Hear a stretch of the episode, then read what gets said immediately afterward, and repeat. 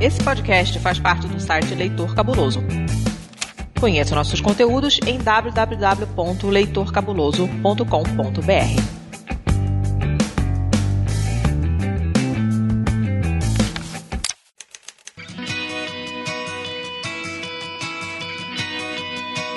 Perdidos na Estante, o seu podcast de adaptações literárias do site Leitor Cabuloso.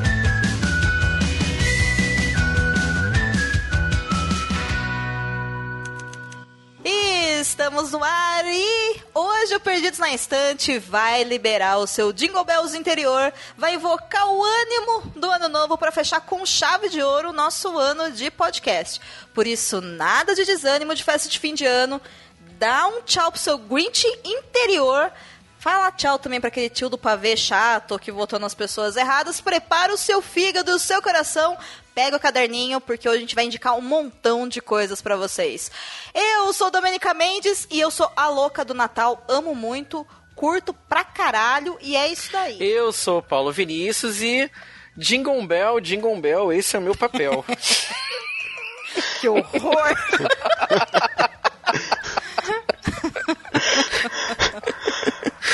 A minha... A minha frase é um pouquinho longa, então vamos lá. Saudações quadrinísticas, pessoal. Aqui é Milton Cabuna e o correr da vida embrulha tudo. A vida é assim: esquenta e esfria, aperta e daí afrouxa, sossega e depois desinquieta. O que ela quer da gente é apenas coragem. Uau! Guimarães Rosa. Então, coragem para 2020. Nossa. Aparentemente, o Cabuna já tem um calendário 2020 com frases inspiradoras ao lado de sua mesa. Muito e bem. eu sou Camila Vieira e eu quero que Deus abençoe a pessoa que inventou o chocotone. Ô, coisa boa. É, É. verdade. Verdade. Chocotone. Concordo. Melhor que panetone, mas não gosto. É isso. Não. Adoro, já, já comi vários. Olha só, a gente tá gravando tipo em setembro. Mentira, gente, a gente já tá em novembro. Mas poderia ser em setembro, vai, pra tá comendo chocotone e panetone. Mas mesmo assim, estamos em novembro, ela já comeu vários. Nossa senhora. Ah, Camila. Camila tá no pique. Vários, pode ser dois, né? Com certeza. Verdade, tem que ser mais crer. de um, com certeza.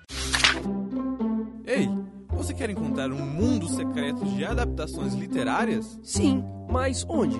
Perdidos na Estante. Gente, eu fico empolgadíssimo com o fim de ano. E assim, antes de mais nada, eu não acredito que a gente conseguiu. E esse é o último Perdidos na Estante de 2019. Eu não acredito. Sobrevivemos. A gente conseguiu. Sobrevivemos. Amém, irmãos. Excelente. Amém, Cher. Sobrevivemos. Uhul! É isso aí. E por falar. Uhul, cara.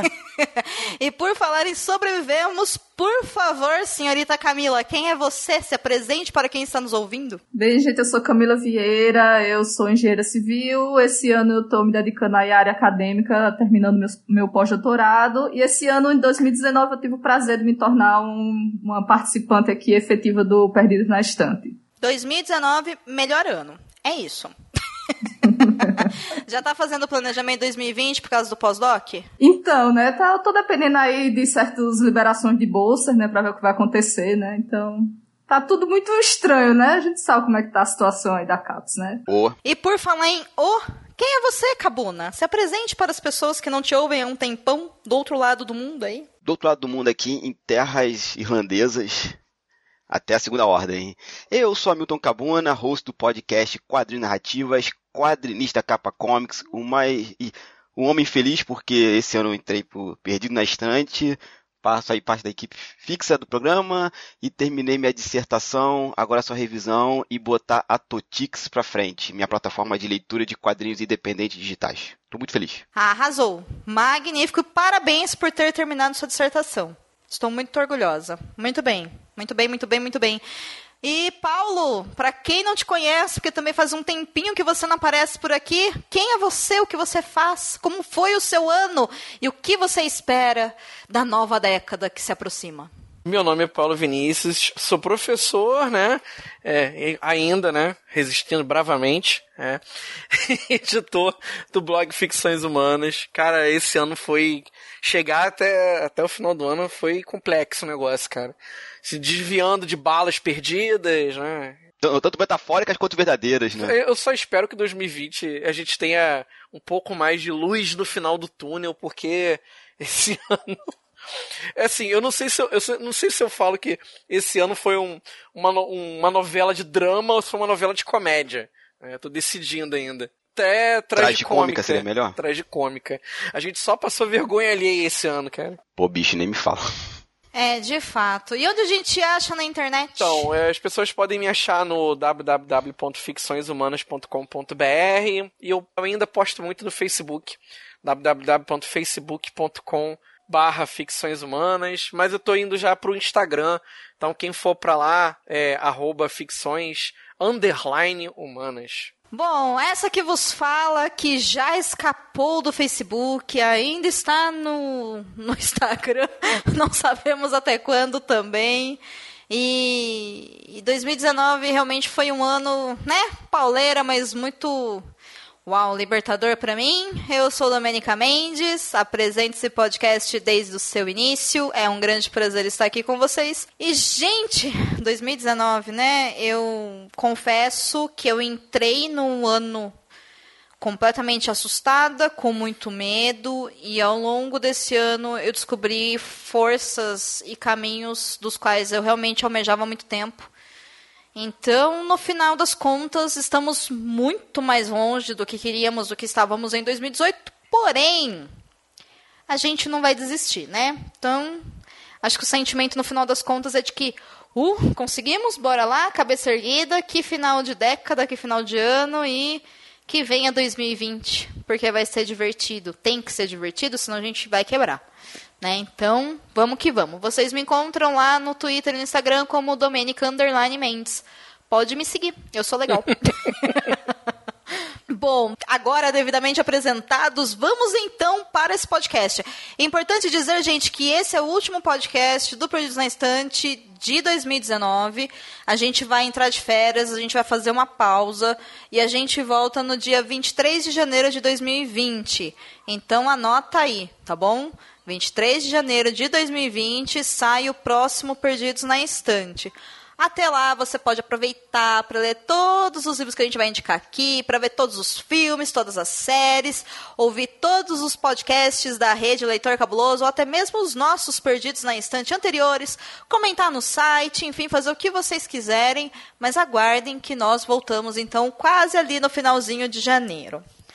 Dito isto, pega o caderninho e vambora.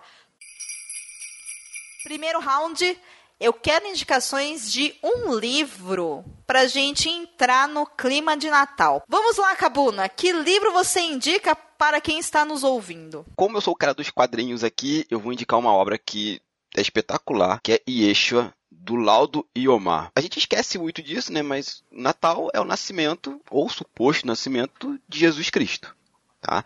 A gente fica muito aí com Papai Noel, com rabanada, com panetone, ou com chocotone, segundo a Camila, mas a gente esquece que nasceu uma figura importante para a humanidade. E Yeshua é o trabalho do Laudo, primeiramente não é um trabalho teológico, é um, é um quadrinho, é estranho que eu vou falar, mas é um quadrinho de ficção, no sentido de que ele não está se baseando apenas na Bíblia. O Laudo fez uma pesquisa de 10 anos, ele levou 10 anos para publicar esse quadrinho, foi feito em três partes, e ele foi compilado depois pela Companhia das Letras. A primeira vez que saiu, saiu de forma independente. O lado lançou as três edições, preto e brancas. É um, é um, trabalho lindo. E a Companhia das Letras, se eu não me engano, em 2017, comecei em 2017, pegou e fez um encadernado de capa dura tal. Um valor um pouquinho salgado, reconheço. Estava entre 70 a 90 reais a última vez que eu vi. E do que se trata Yeshua? Yeshua é a vida de Cristo contado por outras pessoas que não são o próprio Jesus. E é muito legal que você tem vários pontos de vistas falando sobre aquele homem que estava andando para Galileia, comentando, questionando o sistema o tempo todo, e a gente vê como aquelas palavras foram impactando os personagens da história.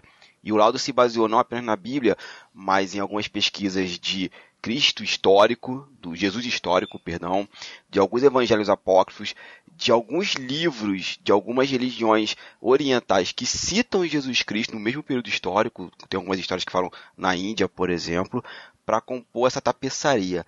Então é um quadrinho muito bonito. O, o, tem um narrador principal, ele vai falar mais ou menos o que está acontecendo ali na história e que apenas no final do quadrinho você descobre quem é essa pessoa que está narrando a história e é uma puta de uma surpresa para quem está lendo. Então, assim, recomendo fortemente. Eu sei que é caro, pesado, assim, com 90 reais, da mais situação que a gente está vivendo, economicamente falando. Mas se puder, gente, vai lá, Companhia das Letras, pede esse quadrinho, compra, pede amigo oculto, pede, sei lá, de presente, dê o jeito de vocês.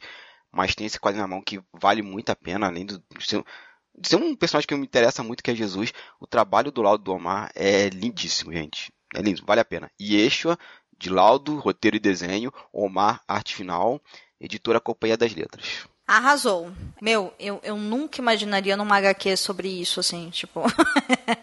é, existe todo mundo além, né, pra HQs e é, é, bem legal. Ainda bem que a gente tem o Kabum aqui. Não é mesmo? Atendemos a todos os públicos. Exato. E só fazer um negocinho, o laudo, apesar do nome, né, é um quadrinho brasileiro. Ah, muito bem. Eu já ia perguntar se era brasileiro ou não. Muito bem. Vale dois pontos, então, esse. Camila, qual é a sua indicação para que nós entremos no clima de Jingle Bells? Bem, a minha indicação, ela assim, é para quem mesmo no Natal curte ainda umas historinhas de terror. Tá? Então eu vou indicar o livro Noites Negras de Natal e Outras Histórias, que, que são das escritoras Karen Alvarez e Melissa de Sá. Esse livro ele tem dois contos de Natal. O primeiro, escrito pela Karen, se chama O Último Panetone de Natal, e ele conta a história de, uma, de um casal que está passeando é, pelo litoral do Brasil, e aí à noite eles resolvem parar numa pousada, meio afastada de tudo, cuja dona é uma velhinha meio sinistra, e aí durante o jantar a velhinha oferece um panetone que ela mesma fez. E aí as coisas se desenrolam a partir desse lanche aí que eles fazem. O segundo conto é o da Melissa, que se chama Lembranças Vermelhas, e conta a história de um rapaz chamado Julia, que ele vai passar o Natal na casa, na casa de campo da família, né? Aquela coisa meio que é obrigação, né? Que a gente às vezes tem de passar junto com a família mesmo não se dando muito bem. E chegando lá, ele é, tá com o irmão, a cunhada, que é inglesa, e os filhos dela. E acontecem umas coisas e ele acaba tendo que ficar sozinho na casa com as crianças, e aí alguma coisa sinistra ronda a casa, e aí vocês precisam ler para saber como é. Tá? Então são contos muito legais para quem gosta de historinhas de terror. É brasileiro também esse, né? Brasileiro, isso. Da Karen Álvares e da Menissa de Sá. Duas gracinhas de escritoras, elas são muito boas. Eu li esse ano passado, se eu não me engano. E aí eu olhei e falei, olha, é uma boa forma de entrar no Natal, sabe? Tipo, totalmente paranoico, assim. Eu gostei bastante também desses contos. Também fica aqui a minha sub-recomendação também, assina embaixo. Fico muito feliz que você tenha gostado. Paulo, ah, sua vez. Não, minha vez, eu também vou manter o, o clima nacional eu vou indicar A Vovó Chamou o Diabo pra Ceia, da Juliana Dalio. A gente pode falar que é uma novela. E tudo começa quando a família, a família que a, faz, são os protagonistas, eles vão realizar um dos últimos desejos da avó que, que morreu, que é todo mundo se juntar para fazer a ceia de Natal. E lá eles abrem o testamento dela, que ela especificou que só poderia ser aberto na véspera de Natal. E lá a velhinha, ela diz que ela odeia todos eles, que eles são, é, são pessoas horríveis. E aí vai, vai falando um pouquinho sobre os defeitos de cada um. E ela falou assim: olha, e para completar, ela, ela fala tudo isso sobre a família, e para completar, eu amaldiçoei todos vocês. Eu, eu vendi a minha alma e convidei o diabo para ceia. E até, o, até, a, até a batida de meia-noite, todos vocês vão morrer. Quem, não tiver, quem da família que não tiver aqui é porque ainda tem jeito ainda, mas todos vocês não tem jeito mais. Ah, e um de vocês já morreu. E é o, é o diabo que, que, que usou o próprio corpo da pessoa que tá aí entre vocês. Cara, a história é assim, é muito engraçada, apesar de trágica. Mas assim, você, a gente fica, às vezes, às vezes eu vejo o pessoal reclamando, né, na internet de, de quanto se reunir com a família é chato, sempre traz algumas coisas né, de passado, ou, as pessoas fingem que tem amizade só no Natal. E esse conto da Juliana Dalio é ótimo para isso. Os personagens são fenomenais. Tem uma, uma garotinha de que é porca, fica rotando e comendo pipoca em frente à televisão. Tem o o cara que é submisso à mãe e, e, e, e, faz tudo que a mãe quer. Tem a mãe religiosa, que é carola e não acredita nessas coisas. Tem o, o cara lá que é, que, é, que é um brucutu, que é violento pra cara. Ou seja, tem um pouquinho de estereótipo de cada um.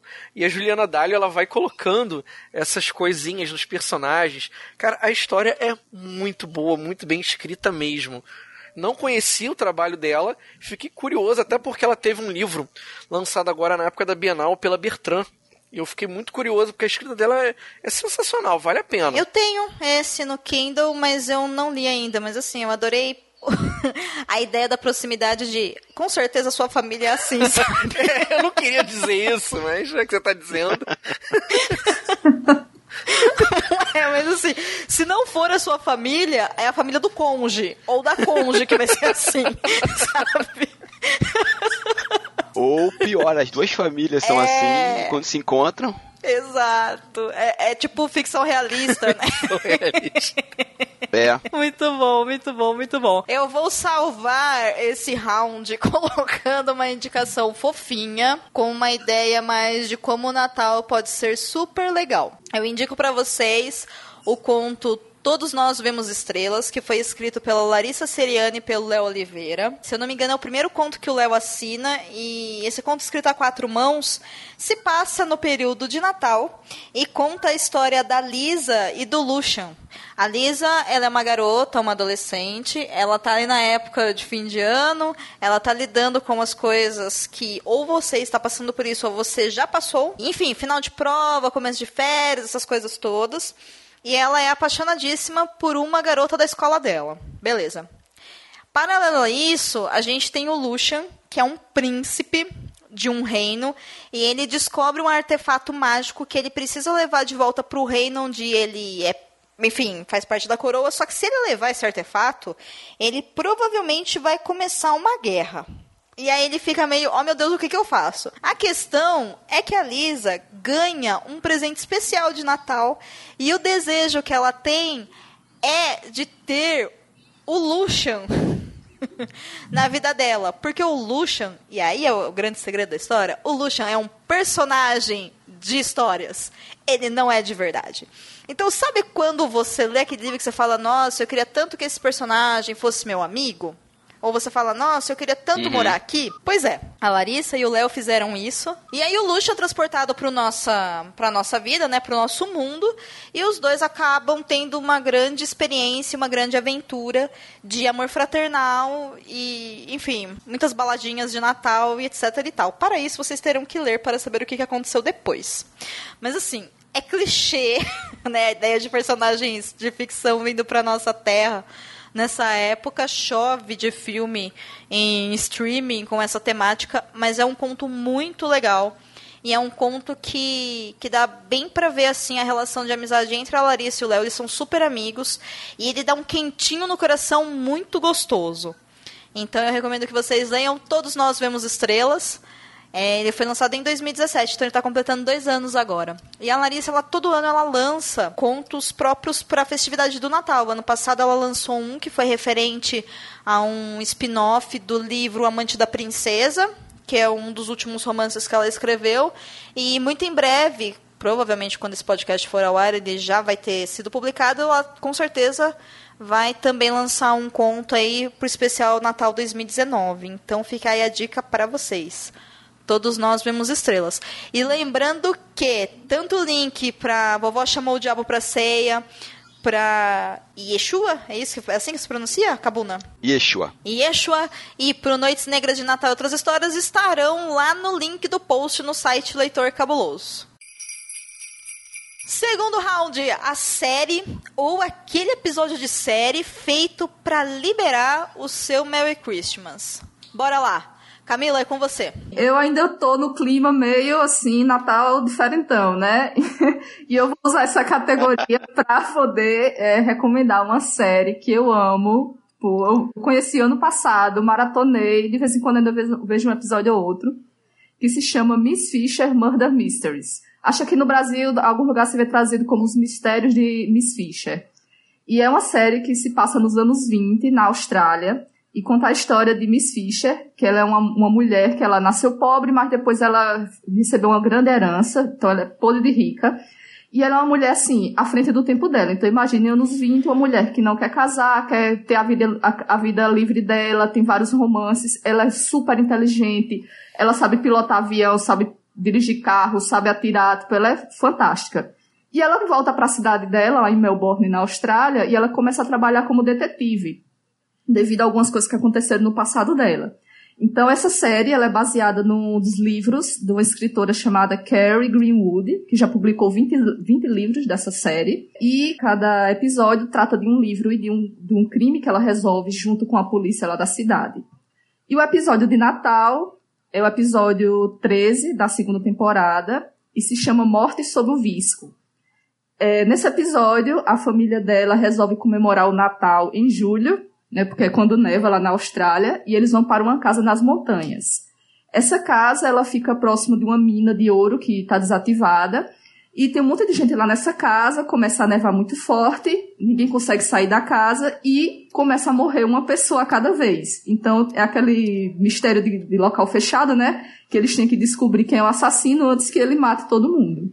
Então, para quem gosta de mistérios, é, de, de resolver crimes, assim. É uma série muito boa e para quem gosta de figurino, essa série é maravilhosa, porque as roupas que a Miss Fisher usa são fantásticas. Tá, então fica aí minha dica tanto da série quanto desse episódio específico. Ela tem streaming?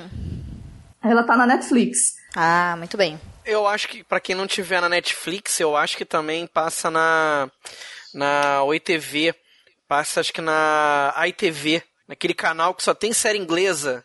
Não ah, entendi. Gente, só uma questão. É, já não teve um filme com essa personagem? Vai ter ano que vem, porque assim, teve três temporadas, só que os fãs ficaram querendo mais coisas, eles fizeram um financiamento coletivo, conseguiram dinheiro para fazer o filme e sai ano que vem. Vai ser Miss Fisher e a Cripta das Lágrimas. Mas antes não teve nada com essa personagem, não. Não, o crime é estranho esse nome, Miss Fisher, um filme e tal, mas eu devo estar associando com outra coisa. É, não que eu conheço, assim, eu sei que tem a série de livros e tem a série que é dada no canal lá da Austrália. Entendi, entendi. Obrigado. Eu achei que fosse. É, eu estar confundindo com alguma outra coisa. Algo parecido, né? Muito bem, aproveita que você está confuso, Cabuna, e saia desse lugar das trevas que a Camila está nos colocando esse ano e faça sua indicação, por favor. Pô, então, eu acho que eu vou no bonde da Camila, porque eu vou indicar uma, um episódio de uma das minhas séries favoritas, que é House, um episódio da terceira temporada chamado Feliz Natal, que em inglês ficou Merry Little Christmas. Que eu gosto desse episódio pelo seguinte, né? Até então, House ele vem sendo construído como um personagem fodão, inalcançável, tal, não sei o que, com todos os problemas que o personagem tem, reconheço isso discutivelmente, mas nessa temporada, na terceira, eles começam a mostrar que ele é um viciado, ele tem falhas, ele tem que respeitar a hierarquia, respeitar a lei e uma série de coisas. E esse episódio, o House, ele pega um, um caso, né, de mãe e filha, né, a filha só, é, tem nanismo, e a mãe também é anã, e ele começa a investigar, só que assim, ele é retirado do caso porque ele tem que responder à justiça pelo, por, pelos acontecimentos que ele fez nos episódios anteriores, né? De ele uhum. bateu num paciente. Bateu num paciente não. Bateu alguém da equipe médica dele, quase deixou uma paciente morrer deliberadamente. Eu lembro disso. Então, e ele é retirado disso, a gente começa a ver que assim, é, ele é um gênio, ele consegue investigar o crime, o crime não, né? investigar a doença mesmo é, estando longe, só que a gente vê o processo de desintoxicação dele, ele sendo teimoso, querendo fazer as coisas do jeito dele, e ele sofrendo por isso com a, com a, a lei, com a justiça, tudo isso. E o que eu mais gosto desse episódio é que no final ele, ele rouba mesmo um remédio, ele ultrapassa, ele rouba o remédio, ao invés de dopado, ele vai para casa, ele tem um ato de bondade para com a mãe dele, que ele liga para falar. Gente, é spoiler, mas é uma série que aconteceu, já tem, sei lá, quase 10 anos, se não mais, assim. Então vamos Netflix assistir. Pelo amor de Deus. ele tem um ato de bondade para com a mãe e ele cai desmaiado porque teve uma overdose de remédio com uísque. E ele vê que ele é um merda e ele resolve acatar o, o, parecer lá dos amigos dele, né, de fazer um acordo com o oficial de justiça para não ser preso. Só que o acordo não existe mais por, porque, como o detetive fala, todo viciado, por mais inteligente que seja, no fundo, no fundo, é um idiota quando se trata do próprio vício. Aí daí pra frente vira outras coisas. E o Natal só é o momento que a gente vê decoração, tal, alguma coisa. Mas eu gosto muito desse episódio por causa disso, que mostra que ele não é acima do bem e do mal. Ele é um mortal com qualquer um e tem que pagar por isso. Na verdade, House é um babaca foda, né? Mas enfim. Sim, sim. é legal o personagem, a gente gosta porque ele é babaca, mas assim, é isso. Ele é babaca. É isso. Exato. Tanto, é o que eu falava muito em minhas aulas quando eu ele como exemplo de personagem. Assim, olha, ele é um personagem foda, mas ele é um puta de um babaca. Assim como o original Sherlock Holmes nos livros é um tremendo um babaca, né? É a mesma coisa. A diferença é que o Holmes era, era todo aceito, podia usar cocaína, tal, não tinha nenhum problema ali. O House não. Já se passou muita coisa, drogas tem um problema sério, você tem que pagar por isso tal tem isso, mas eu concordo contigo. O House é um tremendo de um, de um babaca, assim. Isso, gente que, que gosta, que acha ele o máximo por ser babaca, mas tudo bem. Ah, porra. Tem gente que elogia o personagem Rorschach do, do Watchmen e não entendeu a porra da crítica do Nossa. Alan Moore. Porra, difícil, difícil. Muito bem, senhor Paulo, que série você nos traz? Eu vou de Flash, cara, de da, daquela série da CW que o pessoal tem raiva de vez em quando, né? Mas eu gosto, eu acho, eu acho super divertido, né? É aquela série de herói que você não, não leva muito a sério, você vê para onde vai dar. Eles até conseguem fazer umas coisinhas bacanas e tal. Paulo. E essa terceira Oi. Só uma pergunta, por que, que, o pessoal tem raiva da série Flash? Só pra eu entender, assim. Porque, cara, ela é tosca quando tem que ser, cara. Ela é um novelão, cara. Ok, os gibis de super-heróis não são toscos e novelões? Ou eu tô lendo alguma coisa errada? É, não, então. O pessoal acha que essa, tanto Arrow como Flash tem que seguir a mitologia dos quadrinhos, ah. tem que ser tão bom quanto é o Marvel Verso, ah, né? Então, tá. E aí, e aí o pessoal toma algumas liberdades que é para poder fazer a série ter audiência na televisão, e aí a galera fica incomodada, né? É igual o Supernatural, tem uma hora que você não leva mais a sério, entendeu? Você simplesmente liga o botão de vou me divertir e ponto, entendeu? Tem que acabar com o nerd. Mas sempre. É, é, é sempre tem um vigilante. É, como é que é? É o vigilante de série, entendeu? Infelizmente. As pessoas perdem tempo com isso. Eu, eu assim, eu vejo desde a primeira temporada todas elas. Esse episódio é da terceira temporada, em que o, o vilão é, um, é o deus da velocidade, é o Savitar. Né, o que eu, achei, que eu acho legal durante essa temporada é que ele se questiona muito sobre o papel dele como super-herói e qual o impacto que ele tem na vida das pessoas que estão ao redor dele. Que é um tema que já foi explorado 200 mil vezes né, nas histórias em quadrinhos. Mas aqui eles, eles procuram causar uma, uma ruptura na dinâmica do grupo, né? E algumas coisas que vão acontecer nessa terceira temporada, elas acabam afetando, muito porque o, o, o Flash, ele no final da segunda temporada, ele usa os poderes dele para voltar no tempo e salvar a mãe dele, e aí ele causa um, uma ruptura temporal que aí afeta a vida das pessoas, né? Ele provoca mudanças até na, na até na outra, na, na, na, série do Arqueiro, né? De tão, de tanta coisa, tanta coisa que ele faz.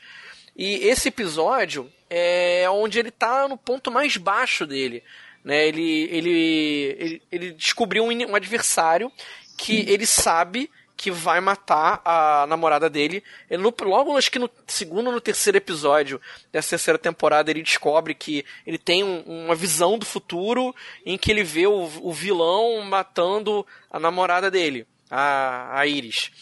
É, e ele tenta, ao longo da, da, acho que da primeira parte toda dessa terceira temporada, arrumar uma forma de deter o vilão, seja ficando mais veloz, ou treinando alguém que ele acha que vai ser mais veloz do que ele, ou trazendo outras pessoas para causar algum, alguma mudança temporal, e ele percebe que nada do que ele vai tentando funciona.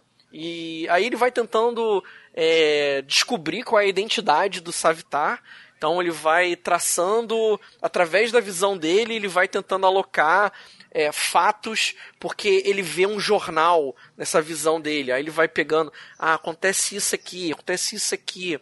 Aí ele vai, e vai tentando bolar, e nada funciona. Sabe? E nesse esse episódiozinho é o que lhe dá, tipo, uma esperança para ele. Mas é, tipo, muito pequena. E, e vai percebendo que ele não consegue derrotar o vilão sozinho. É um episódio para baixar o ego do super-herói. É, Acho é, justo. é. Bom, na minha indicação, eu vou roubar, porque Perdidos na Estante não é Perdidos na Estante, não tem selo leitor cabuloso se a gente seguir todas as regras. Então, eu não vou indicar uma série, um episódio de série, porque eu esqueci que eu tinha que indicar uma série ou um episódio de série. Você fez a pauta, Domênica? Eu fiz. Você esqueceu da pauta, Domênica? Eu esqueci. É isso aí, gente. Então, eu vou indicar pra vocês um filminho de uma hora e meia, recém-lançamento lá da Netflix, uma gracinha. É adaptação literária, então super daria pra fazer um episódio pro Perdidos, que se chama Deixa a Neve Cair. Se você olhou e falou, ó, oh, isso é do João Verde, eu vou dizer sim, olha só, é dele.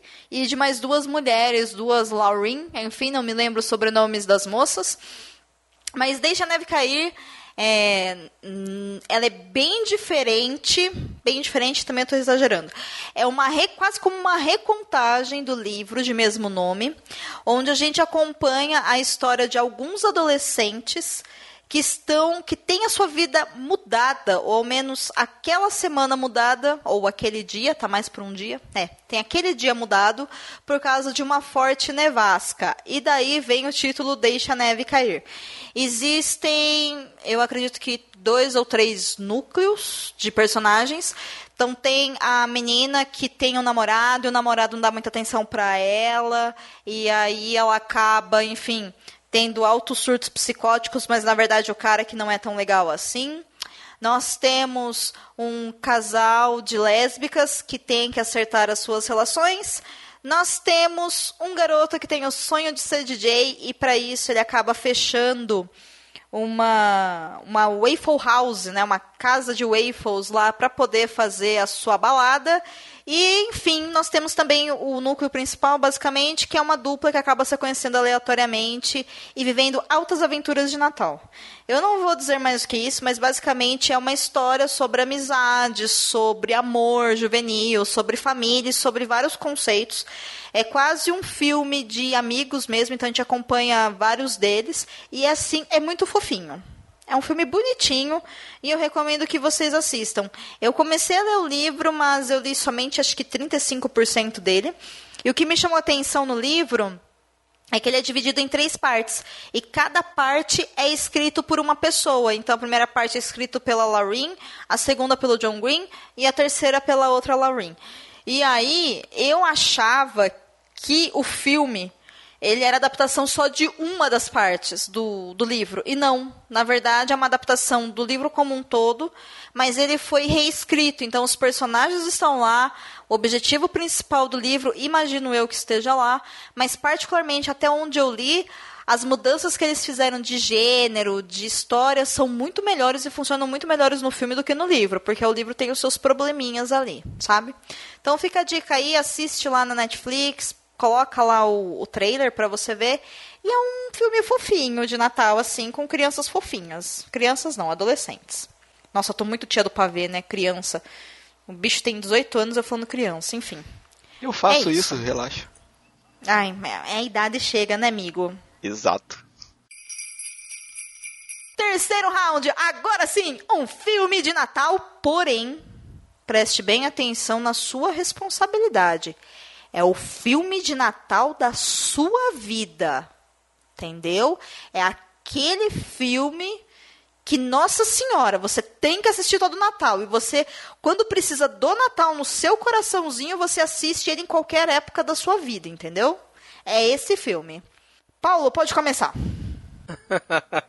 Filmes de Natal, cara, é, são. Eu, eu, eu faço maratona, cara, todo Natal. E assim, to, eu, todas as indicações que vocês vão dar, eu com certeza vejo no dia de Natal. Certeza absoluta.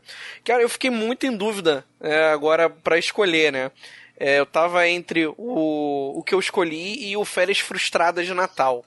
Mas vou deixar o, o, o Férias Frustradas um pouco de lado e pegar um outro cara que, que ele conseguiu fazer um filme extremamente engraçado, extremamente divertido, que é o Arnold Schwarzenegger. Afinal, por que não? Vamos ver Herói de Brinquedo. Herói de Brinquedo é um daqueles clássicos imortais de Natal, em que o pai vai tentar comprar uma, um, brin um boneco de super-herói para o filho. Só que ele não consegue, porque ele precisa viver altas aventuras.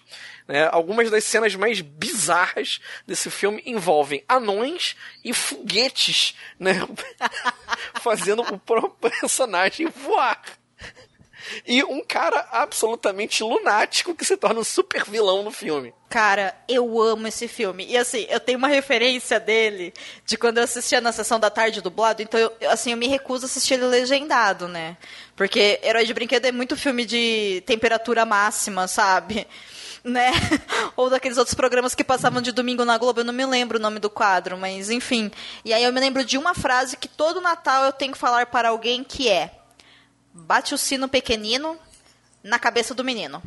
Eu nunca mais esqueci a senha. tipo, eu acho espetacular. Eu adoro, adoro, adoro, adoro, adoro. Adoro. Por favor, quem tiver, disponibiliza na internet, no locador do Paulo Coelho dublado. Enfim. Dou obrigado, porque achei que só eu vi esse filme dublado. é muito bom. Ele é muito é bom. maravilhoso. E eu vou falar uma coisa, ele é um puta filme de super-herói. Ele conta a origem do super-herói perfeitamente. Eu vendo esse filme depois de velho, eu falei, gente, não é possível, eu tô vendo um filme de super-herói na minha frente, com comédia, mas ele é perfeito. Então, tem ali o cara que é um cara comum, que é o Schwarzenegger, o desejo do filho, as altas confusões que ele se envolve, ele ganhando o poder, a responsabilidade para a criança, aquela coisa idílica do sonho, e um super vilão ao mesmo tempo. Falei, gente, isso é um filme super-herói na minha frente. Pois é, e é um filme bom. Ele envelhece é. bem esse filme, né? Sim, sim. Sim, dá pra ver numa boa hoje. Eu acho que tem uns 3, 4, não, vai pro quarto ano esse ano que eu vi esse filme, mas quando eu vi, eu falei, cara, o filme envelheceu bem. Ele não, não tem gordurinha, muito efeito prático também, né? Então, assim, não tem tanto efeito especial, computação gráfica, mas é um puto do filme. E é um filme que o Schwarzenegger não se leva a sério. Isso que eu mais gosto. Ele tá assim, meu irmão, não é piada, é... vamos nessa, vamos aloprar e flui. Tem aquele também do professor também, que é professor no jardim de infância. Adoro. É, nossa, adoro esse filme. Cara, é, nossa. Então, esses filmes, o Schwarzenegger ele conseguia fazer filmes de, de, de, comédia muito bons, cara, muito bons.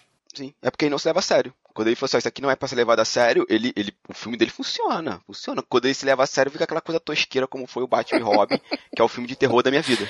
É uma comédia, uma comédia também. Não, brother, eu tenho medo daquele filme, de verdade. Já pediu desculpa publicamente por ter feito aquilo. Misericórdia. Camila, qual é a sua indicação no salve? Ai, Camila, olha, eu já nem sei se você vai conseguir salvar, mas tenta. vou, vou, vou tentar, mas assim, agora eu vou começar a indicar coisas fofas, tá? Então, tudo bem. ah, muito bem. É, esse filme, assim, eu amo, assim, apaixonadíssimo por esse filme. É, o filme se chama Enquanto Você Dormia. Ele é um filme de 1995 com a Sandra Bullock e o Bill Pullman. Putz! Você conhece? Você gosta Amo também? esse filme. Esse filme é do cacete. Continua, perdão. Esse filme é muito bonitinho. então, a Sandra Bullock é a Lucy. Ela é uma moça solitária. Ela já não tem, ela não tem família. Ela trabalha no metrô. E justamente por isso, ela, ela, o chefe pede para ela trabalhar no dia de Natal. E ela é bastante sonhadora, mas assim, é aquela tipo que sonha, mas não toma muitas atitudes para realizar os seus sonhos. E ela é super apaixonada por um cara que ela nunca conversou com ele, mas que ela vê todo dia pegando o metrô. Nesse dia de Natal, ele, uns, uns caras tentam roubá-lo e ele acaba caindo no trilho do trem. Ela vai lá, salva, leva para o hospital.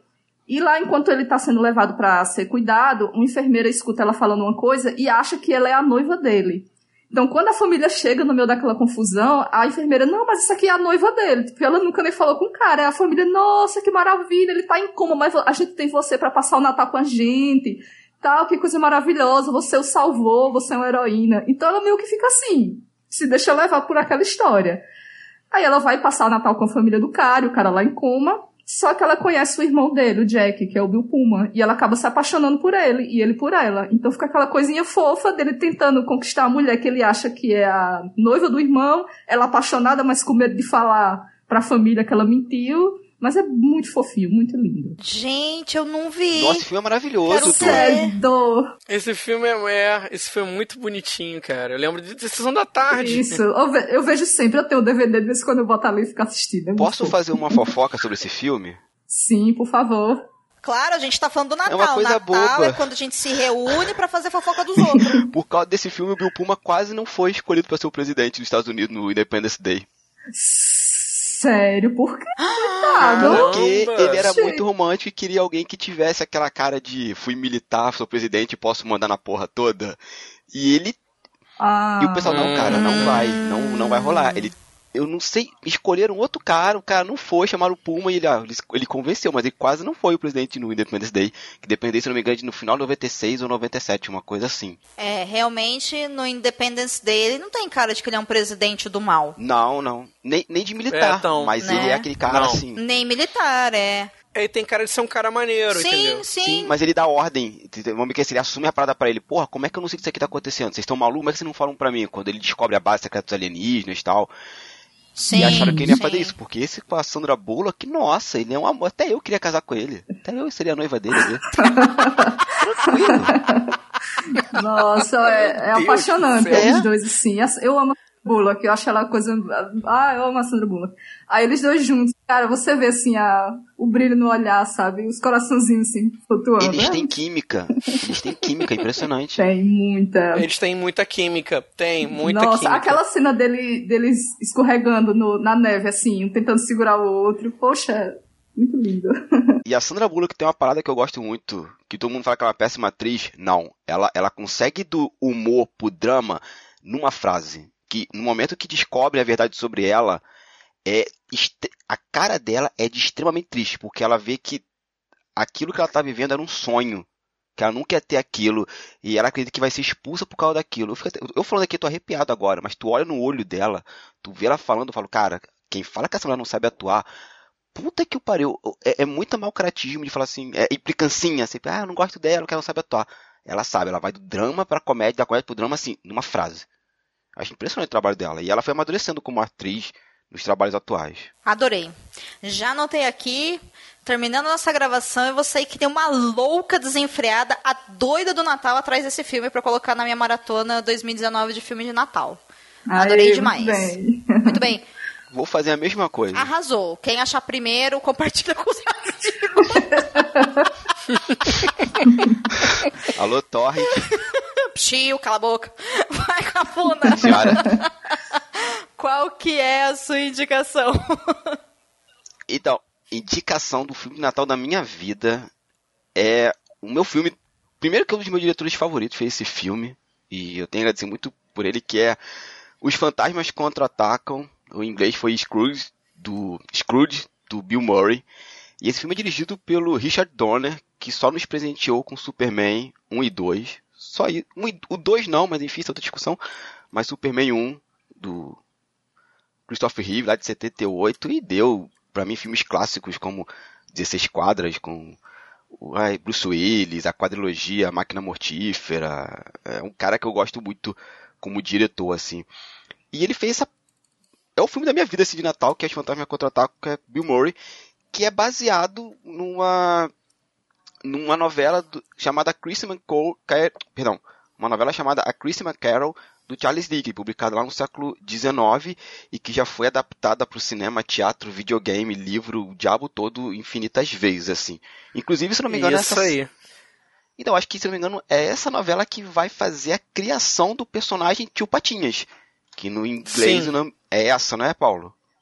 Uncle Scrooge, é. Exatamente. Ele mesmo. Inclusive já teve uma série da Disney com ele, assim. E o filme é de 88 e ele é o seguinte: o- um executivo de televisão, que é o personagem do Bill, do Bill Murray, né, Frank Cross, ele é um cara muito escroto, cruel e detesta o espírito natal, assim. Só que ele é aquele cara tipo televisão brasileira, que ele tem que descer os níveis mais baixos para poder ter audiência, para poder ter ibope. E ele precisa fazer um programa chamado A Noite que a Rena Morreu em que o Gente. Papai Noel usa um fuzil AK-47. É o seu, o seu mais odioso plano, porém, ele engenda pelo período natalino. Ele vai mandar pro seu pessoal representar uma rede, uma, uma versão do, desse livro, né, a Chris McCarroll, e ele é obrigado a trabalhar na véspera de Natal. Ele não queria, ele fica puto e não quer. E devido a isso, ele se vê todo dia lá, todo trabalhando, tendo que fazer esse episódio ir pro ar. Só que a vida dele fica cabeça para baixo quando ele é visitado por três fantasmas, né? Aquele espírito clássico. O fantasma do presente, do passado e do futuro. Aí no caso dele é do Natal. É o Natal do passado, o Natal do presente e do futuro. E cada um deles leva pro Frank a uma fase da sua vida e que mostra pra ele como ele se tornou essa pessoa horrível e o que vai acontecer com ele no futuro. E, e lógico, tem reviravoltas e tal. E tem um dos finais mais espetaculares que eu já vi que o Donner conseguiu fazer. Ele vai te levando para uma forma que não posso contar. É, quem já viu esses clássicos de Natal sabe que o Natal do Fantasma Futuro apresenta a morte daquela pessoa e ninguém do velar por ela, mas o Donner consegue dar um passo além nisso e fazer uma parada muito legal com o final do filme. É um filmaço, assim, eu adoro. É, é um filmaço. É um filmaço, é um filme que eu gosto muito de Natal, assim, de, de ver. É o meu filme da minha vida, Natal. Tô muito errada porque eu também não vi. Eu tô triste que já faz alguns anos que eu não assisto. Eu não vi ano passado, mas no Natal anterior eu 2017 é, eu vi. Ele sumiu, cara. Ele sumiu da televisão. É... Não, tô, não, tem contra, não tem passado. Eu tô vendo aqui que ele tem na Amazon Prime agora. Anotando, Opa. fica aí. colocar na minha lista aqui. Opa. Olha, E a Amazon Donner. salvando a nossa vida. A Amazon salvando a nossa vida. Arrasou. Verdade. O que salva minha vida é outras coisas, assim, mas eu não posso falar. nossa. Modos, por favor, nessa reunião de família. Por gentileza. Olha, olha o Sim, nível. senhora, senhora. Muito bem. Deixa só, só completar rapidinho. Claro. Vale a pena também o pessoal procurar a animação da Disney, do, a adaptação do, do, do Cântico de Natal também, Uhum. que é muito é um episódiozinho pequeno, acho que de qua- eu, eu, eu acho que ele é pequeno não, acho que ele é um pouquinho maior do que o normal. Do que parece o tio Patinhas, como É. a figura do do do, né, do, Do Scrooge. já, já que do Scrooge, já até porque o Disney se baseou no, no Scrooge pra fazer, mas ficou- a adaptação ficou muito bacana, é aquela animação típica da Disney dos anos 90, aquela eu particularmente gosto muito mais dessas animações digitais atuais, é aquela animação mais pintada, né, no- bem parecido com fantasia, que é um, uma das animações que eu mais adoro. Então vale a pena, vale a pena buscar. É, é, Esse eu, esse eu acho que não tem na Amazon, nem na Netflix. Paulo, eu só acho que ela é dos anos 80. Então, é, ela, é, eu acho que é. Não, mas o tipo de animação é aquele, aquela animação mais, mais aquarelada, mais, mais feita à mão. E eu Se não- prefiro mais. E eu vou arriscar que ela é, pô, anos 80 ali, 88, 89. Acho que ela é pré-Rei Leão, ou bem início dos anos 90, mas acho que ela não é, É. depois de Rei Leão, não. É. Não, acho que não. Ela é bem antiga mesmo. Fica aí então uma dica extra do Sr. Paulo. A minha indicação é um filme que, caraca, assim, se você não assistiu, você deve assistir. Ele esteve na Amazon até recentemente, porém, ele acabou de entrar no ca- catálogo Netflix. É um filme que se chama Simplesmente Amor. É um filme inglês. E, meu, ele é um filme daquelas histórias cruzadas, sabe? Que você acompanha vários personagens, que você acha que todos eles são aleatórios. E aí, de repente, sei lá, todos eles andam no mesmo corredor. e aí você, oh, é um filme de histórias cruzadas. Eu me amarro em filme de histórias cruzadas. Não sei se é um gênero próprio do cinema. Se você que estiver ouvindo souber, por favor, me fala, porque, cara, é o meu gênero de filme favorito. Assim, eu paro tudo que eu tô fazendo pra assistir filme de história cruzada, porque eu acho uma ideia muito legal. O Simplesmente Amor começa com o narrador falando que, que existe um amor muito forte que ele presencia no aeroporto. Porque no aeroporto é um lugar de chegada e um lugar de despedida. E a partir daí a gente começa a acompanhar a história dos núcleos principais. Então nós temos vários personagens que estão passando por várias experiências muito transformadoras e todas as experiências caminham mais ou menos ali na época do Natal. Ó, a gente tem, por exemplo, nesse filme maravilhoso, nós temos um elenco com o Alan Rickman, que é casado com a, a Emma Thompson, e aí eles têm duas filhas. A Emma Thompson é uma excelente mãe e está cuidando das suas filhas, que tem um incrível compromisso de fim de ano de dançar no espetáculo musical da, da escola, certo? Enquanto isso, o Alan Rickman, no escritório, está sendo, como é que eu posso dizer? flertado pela nova garota muito bonita que faz parte do da sua equipe de trabalho. O Bill Knight, ele é um cara que é um cantor frustrado que teve um single de sucesso e agora ele está regravando esse single na versão Natal para poder lançar como especial e ver se dá uma alavancada na carreira. Mas ele é um cara solitário e tal, só, ele só tem de companhia o, o rapaz que cuida da carreira dele, o agente dele, e ele lança esse, esse jingle de Natal. Nós também temos no elenco, por exemplo, a, a Keira Knightley, que particularmente é uma atriz que eu né? Mas ela está lá e ela é casada com um rapaz. E o Adron, o Andrew Lincoln, que é o rapaz do The Walking Dead, é apaixonado por ela, mas é o melhor amigo dele. E aí ele não sabe muito bem como lidar com essa situação. A gente também tem um elenco, no, no elenco o Colin Firth, que ele faz um personagem que ele acaba é, pegando na cama a esposa dele com o melhor amigo dele, ou com o irmão dele, não me lembro muito é o bem irmão. agora. É o irmão, né? É, o o, irmão. irmão. dele e ele se manda para um lugar e conhece uma menina, só que eles não eles não falam a mesma língua. E aí é bem interessante como eles começam a comunicar. E para finalizar tem a Laura Linney num, num elenco que ela no elenco próprio que ela trabalha com a ideia de ser uma mulher que trabalha também com o Alan Rickman e ela cuida de um irmão dela que tem uma certa deficiência tal e ela é apaixonadíssima por ninguém mais ninguém menos que Rodrigo Santoro em seu primeiro papel em Hollywood, onde ele tem, sei lá, incrível, sei lá, sete falas no filme todo, mas ele está lá. E aí ela tem finalmente a coragem de, talvez, né, expressar seus sentimentos por ele.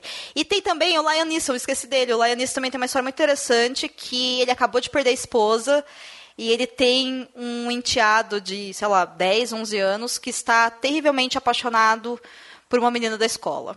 Cara, é maravilhoso. É, o elenco já é sensacional. Pois é. Tem o Ma- Martin Freeman, né? Tem o carinha que fez o Bilbo. Que ele é, ele é um dublê de filme pornô.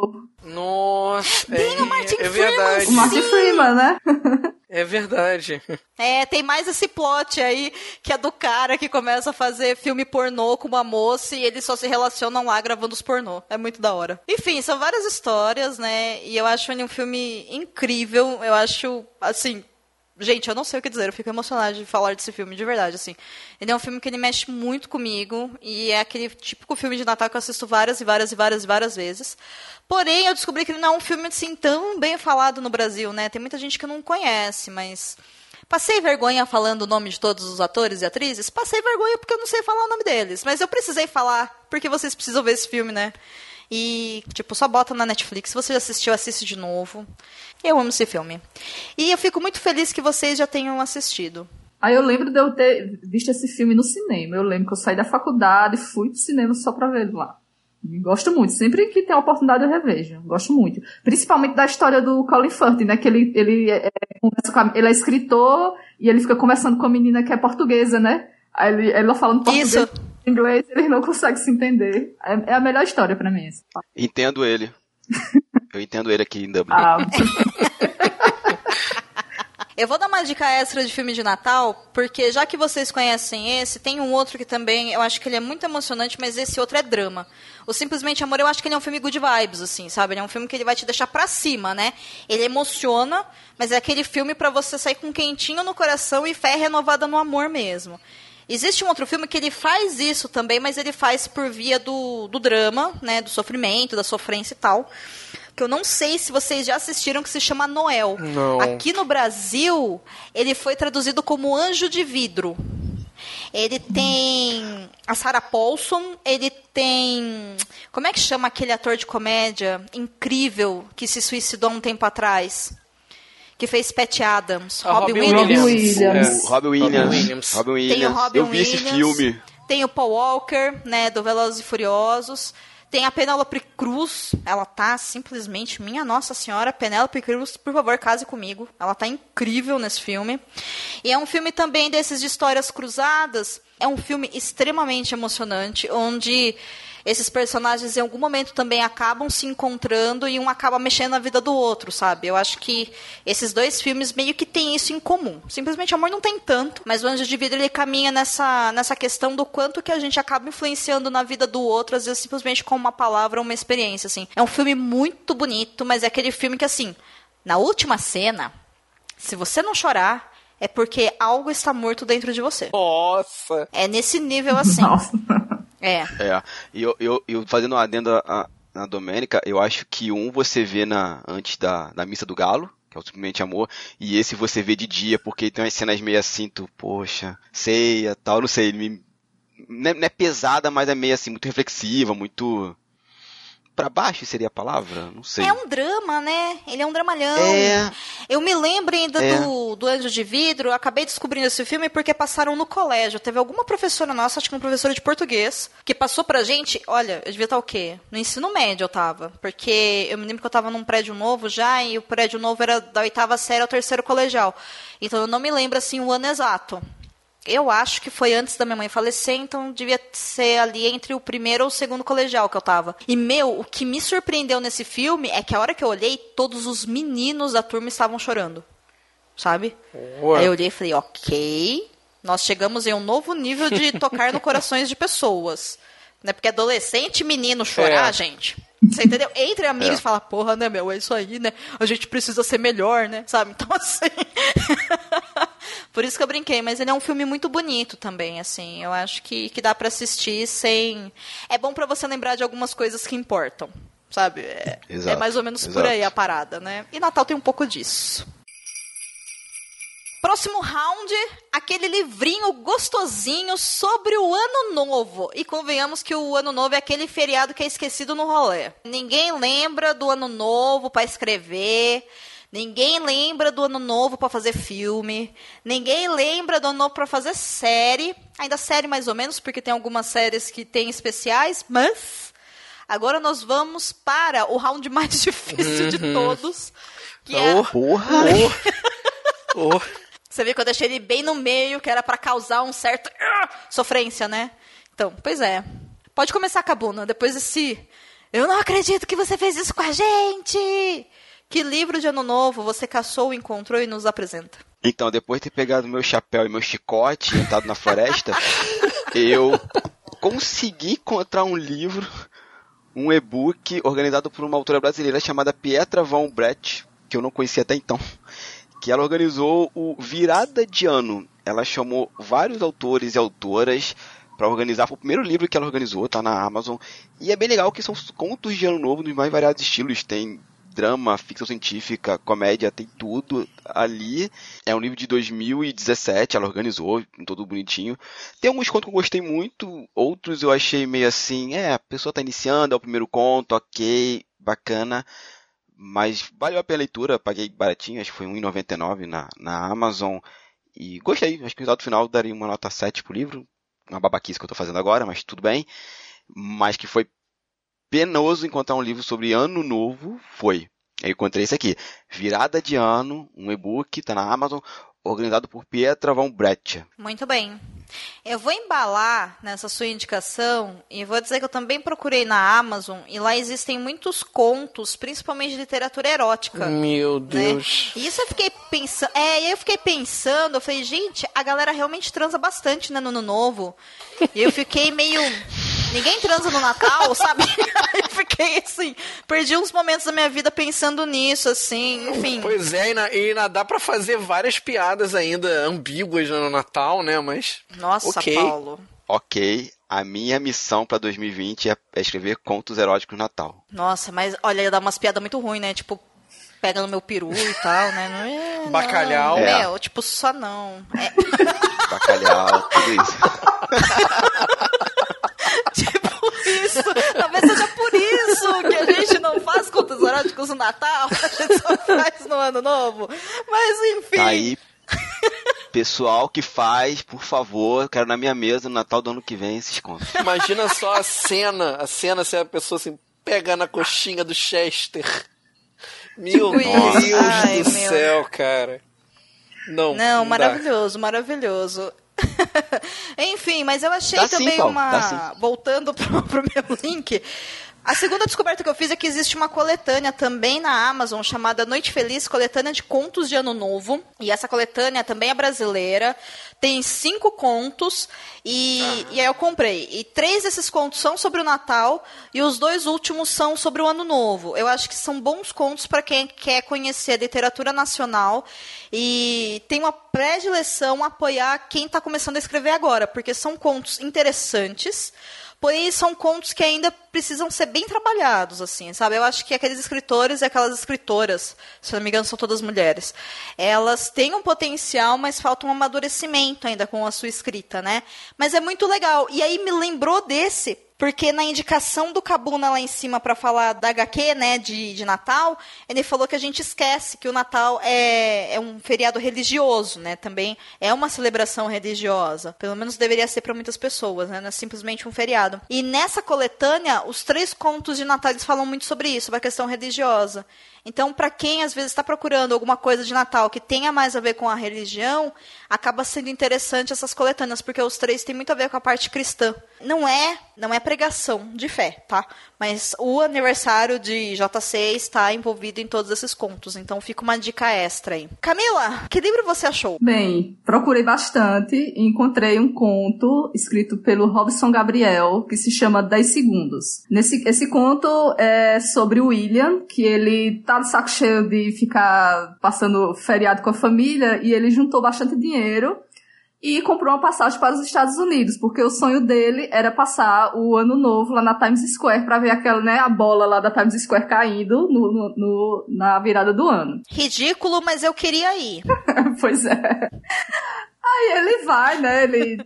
Cara e a coragem, sem falar inglês, nada. Aí ele tá lá no aeroporto no JFK, de repente, quem chega na frente dele? O ex-namorado, o Tiago.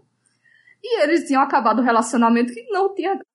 é, não tinha acabado muito bem, né? Por conta de uma série de motivos. Então, aí o Tiago, não, porque, poxa, que coincidência enorme, isso é o destino fazendo, fazendo a gente se encontrar aqui. Vamos conversar, vamos passar o dia juntos, né? Então eles, desde o momento em que eles se encontram no aeroporto até a virada do ano, até o, o- a meia-noite, eles passam esse tempo conversando e tentando se reconectar e até descobrindo o real motivo que levou ao fim do relacionamento deles, fazendo com que eles finalmente se entendam. Aí é bem fofinho, bem gostoso de ler e é muito engraçado, porque o William, poxa, ele é bem desbocado, assim, eu achei hilário, assim, algumas partes dele falando.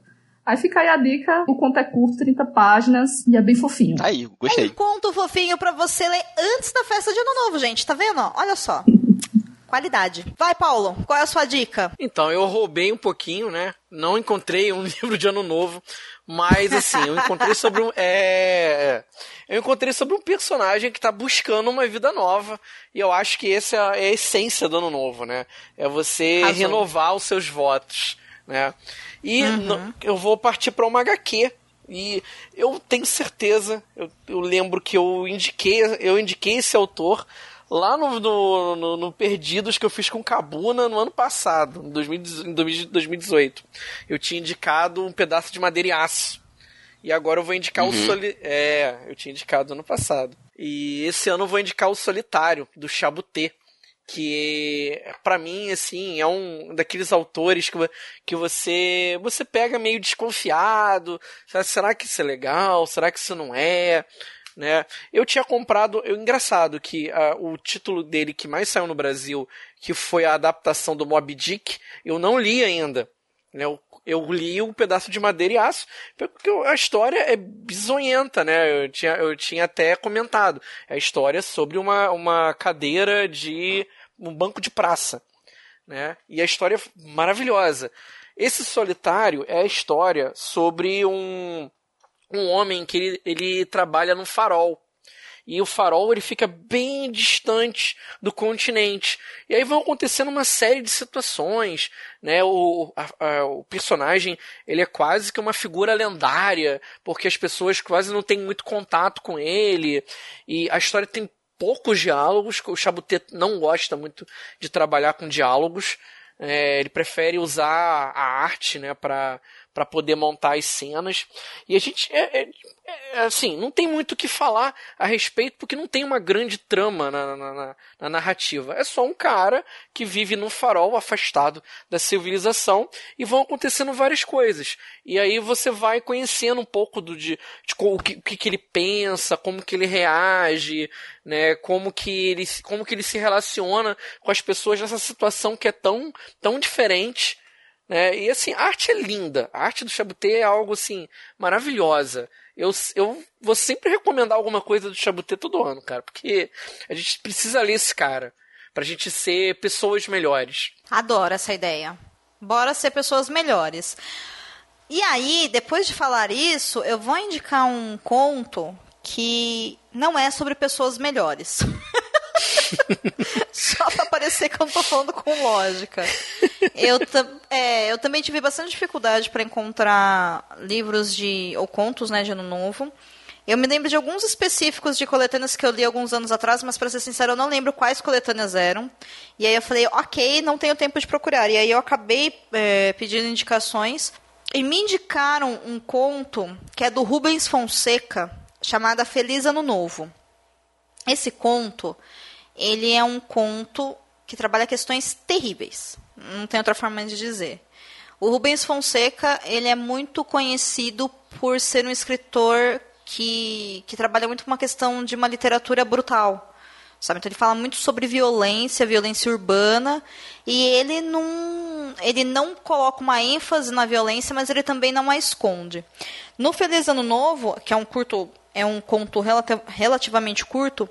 Ele conta a história, se eu não me engano, são três bandidos que eles estão ali aguardando a chegada do dia 2 de janeiro para poder passar algumas armas para o seu chefe do bando para eles fazerem um assalto no Banco da Penha, no Rio de Janeiro.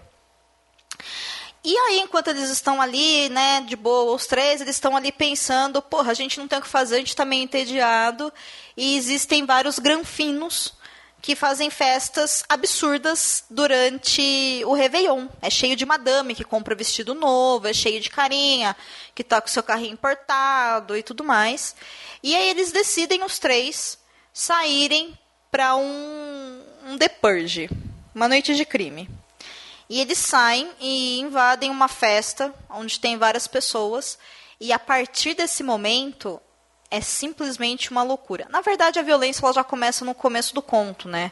Com a própria forma como eles se expressam, o que os três estão fazendo, né? Já começa ali. Mas a partir do momento que eles realmente invadem a festa, aí a gente percebe uma naturalização da violência dentro da mente de uma pessoa perturbada, assim sabe? É realmente um conto maravilhoso, sabe? Sempre me falaram muito bem do Rubens Fonseca. Ele escreveu esse conto, se eu não me engano, na década de 70. Ele é brasileiro, então a gente não pode esquecer que a gente estava aí em época de ditadura militar. E o Rubens Fonseca, ele foi delegado por muito tempo. Então é muito interessante você ver a capacidade que ele tem de criar contos e histórias tão brutais que você acaba questionando se as pessoas que cometem crimes elas têm noção do que elas estão fazendo assim. Porque, como eu disse, ele não coloca em nenhum momento a violência como algo que eles querem atingir para provar alguma coisa. É simplesmente algo que está dentro da natureza deles. Mas eles não são sociopatas, eles não são psicopatas, porque eles não sentem prazer em machucar pessoas mas eles não hesitam em machucá-las. E machucá-las muito. É uma história muito pesada, mas é um conto muito, muito, muito, muito bom. E quando eu li, até por indicação do Baço, ele me disse que existe um covil de livros que eles trabalharam sobre, sobre esse conto. Então eu vou deixar linkado lá no post. Então minha dica é essa, caso você queira, se você tiver estômago para o ano novo, né, ou em outra época da sua vida, leia Rubens Fonseca, leia Feliz Ano Novo. Rubens Fonseca é do mal, cara. Eu li esse conto. É pesado, né? É, pesado. Bem pesado. É. Nossa, fiquei curioso agora. É muito bom. É muito, é muito, muito bom, bom, assim. Ele é absurdamente bom, mas assim, meu, você, você sai dele meio atordoado. Assim. E o melhor dele é que, assim, normalmente a gente pega contos que trabalham com a questão da violência e normalmente o escritor ou a escritora tem uma tendência a querer pegar através da arte e te mostrar que aquilo existe para que você faça alguma coisa a respeito, né? É um convite para reflexão, para você tomar alguma atitude pessoal ou social relacionada àquilo. Nesse conto, eu terminei de ler, eu fechei o livro e falei, ok, só isso. Sabe assim, eu não senti um convite em nenhum momento para eu refletir como é a sociedade, para eu entender porque que eles eram assim, para questionar o mundo que eles vivem, nada. É simplesmente assim, as coisas são assim. Ponto. Por isso que ele é tão brutal. Pessoas horrendas fazendo coisas degradantes, cara. É. É isso. É muito violento, Tenso. assim. Eu adoro, agora é o momento do Guilty Pleasure, eu adoro The Purge, que é Uma Noite de Crime, né? A franquia. Eu adoro mesmo, assim. Eu acho uma ideia super incrível. Eu sei que é uma ideia péssima, mas eu acho uma ideia incrível. E quando eu li esse conto, eu quase olhei e falei assim: olha, é um The Purge. Assim, perfeitamente, assim, sabe? Quinto round, série ou episódio especial de Ano Novo pra animar a galera depois dessa minha indicação de acabar com o Ano Novo de todo mundo e com a esperança do mundo. Bora, Paulo? Ah, eu vou começar com uma, uma, uma indicação bem, bem, bem diferente, né? Nos últimos, tempos eu tenho assistido bastante, bastante animes, até animes japoneses, até para poder botar é, essa coisa em dia que eu tava há muito tempo sem assistir. E eu acabei assinando a Crunchyroll, que é um, é um site de streaming de animes, né? E eu comecei a assistir umas coisas bobas antes de começar a assistir coisas legais, né? E uma das coisas que mais me surpreendeu, porque, assim, sabe quando você pega e assiste alguma coisa sem a menor expectativa? Tipo, vou ver, ah, até aqui tem. Nossa, a proposta parece ser engraçada, vou ver esse troço, né? E foi Kaguya-sama Love is War, que é um, é um anime, um anime de 12 episódios. E, assim, ele é diferente porque ele tem. é, eles são sketches que acontecem durante o episódio. Tem vários sketchzinhos acontecendo. Você tem até uma progressão narrativa, mas ela. ela é, é- é- tipo, a história vai progredindo, mas muito devagar. A história ela gira entre dois personagens que são os protagonistas e você repara logo, tipo assim, a informação é te dada logo de cara. Eles se gostam, eles, eles são apaixonados um pelo outro. Só que eles têm vergonha, eles, eles não querem dizer um pro outro que eles se amam, porque isso significaria é, você perder o seu status. Porque se quando você perde, quando você diz pro outro que você ama, outro, você, ah, eu te amo, significa que você fica abaixo dele. E nenhum deles admite perder. Eles não querem perder em nada. E aí eles ficam tentando, aí eu- eles desconfiam que o outro está apaixonado, e eles ficam tentando criar situaçõezinhas para eles para fazer com que o outro diga que está apaixonado por ele. E é uma disputa disso ao longo de 12 episódios. Parece um negócio idiota, mas é muito, mas muito engraçado. né? A- é só vocês verem pela, pela, pela abertura do- do- da animação. E a abertura é, cara, é muito hilária. E tem os personagenzinhos a- a- secundários que fazem parte é, da, da, da narrativa que também, também contribuem para dar o ar da graça. Não é só os dois. Aí você tem a, a melhor amiga da, da Kaguya, que ela é uma, uma menina muito burrinha, mas que, acho que ela acaba se metendo em umas situações assim bizarras. Tipo, ah, vou viajar, e, ou então, é, ah, eu adoro. É, eu adoro fogos de artifício. E aí o episódio que eu escolhi são os dois últimos da temporada. Porque a Kaguya, que é a, persona, que, é a, que é a protagonista, ela é uma menina rica, de uma família que tem muito status, né? aquelas famílias de, de, de empresários muito ricos. E o pai dela não deixa ela, ela sair de casa. Ela, ela vai, ela entra no carro, naqueles, naquelas limusines, vai até a escola, estuda, participa do clube, vai pra parada de, de, de, arquearia, aí ela entra no carro e volta pra casa. Então, ela nunca fez coisas normais, tipo, ir andando com os colegas pra escola, é, sei lá, ir pro shopping com as amigas. E uma das coisas que ela não fez, que é o é, e soltar fogos de artifício com os amigos. Até porque lá no Japão, até tem que colocar isso, é que o ano novo deles não é no dia 31 de, de não é, não é na, na virada de ano, né? de 31 de dezembro para 1 de janeiro. Acontece em outro momento. Então, é, e geralmente se confunde um pouco com, com o festival do Matsuri, que é o de fogos de tipo, eu, eu não vou saber explicar direito. Tem, tem uma maneira de você descobrir como é que se faz para saber qual é o dia que acontece o ano novo japonês. Eu sei que não é, não é na virada de ano, é diferente. Então, é, esse episódio ele se foca no fato de que ela nunca, nunca jogou, nunca fez fogos de artifício com ninguém. E a, e a galerinha do, junto com, com o cara que ela gosta, eles estão marcando de ir pra praia soltar fogos. E, e, os pais dela acabam prendendo ela em casa. E aí o, o, o protagonista vai tentar. O, o carinha ele vai tentar tirar ela para poder levá-la até a praia para ela poder assistir. Só que acontece uma. Bom, eu não vou, não vou, não vou começar a dar muito spoiler. É, mas é muito divertido. A série é engraçadíssima.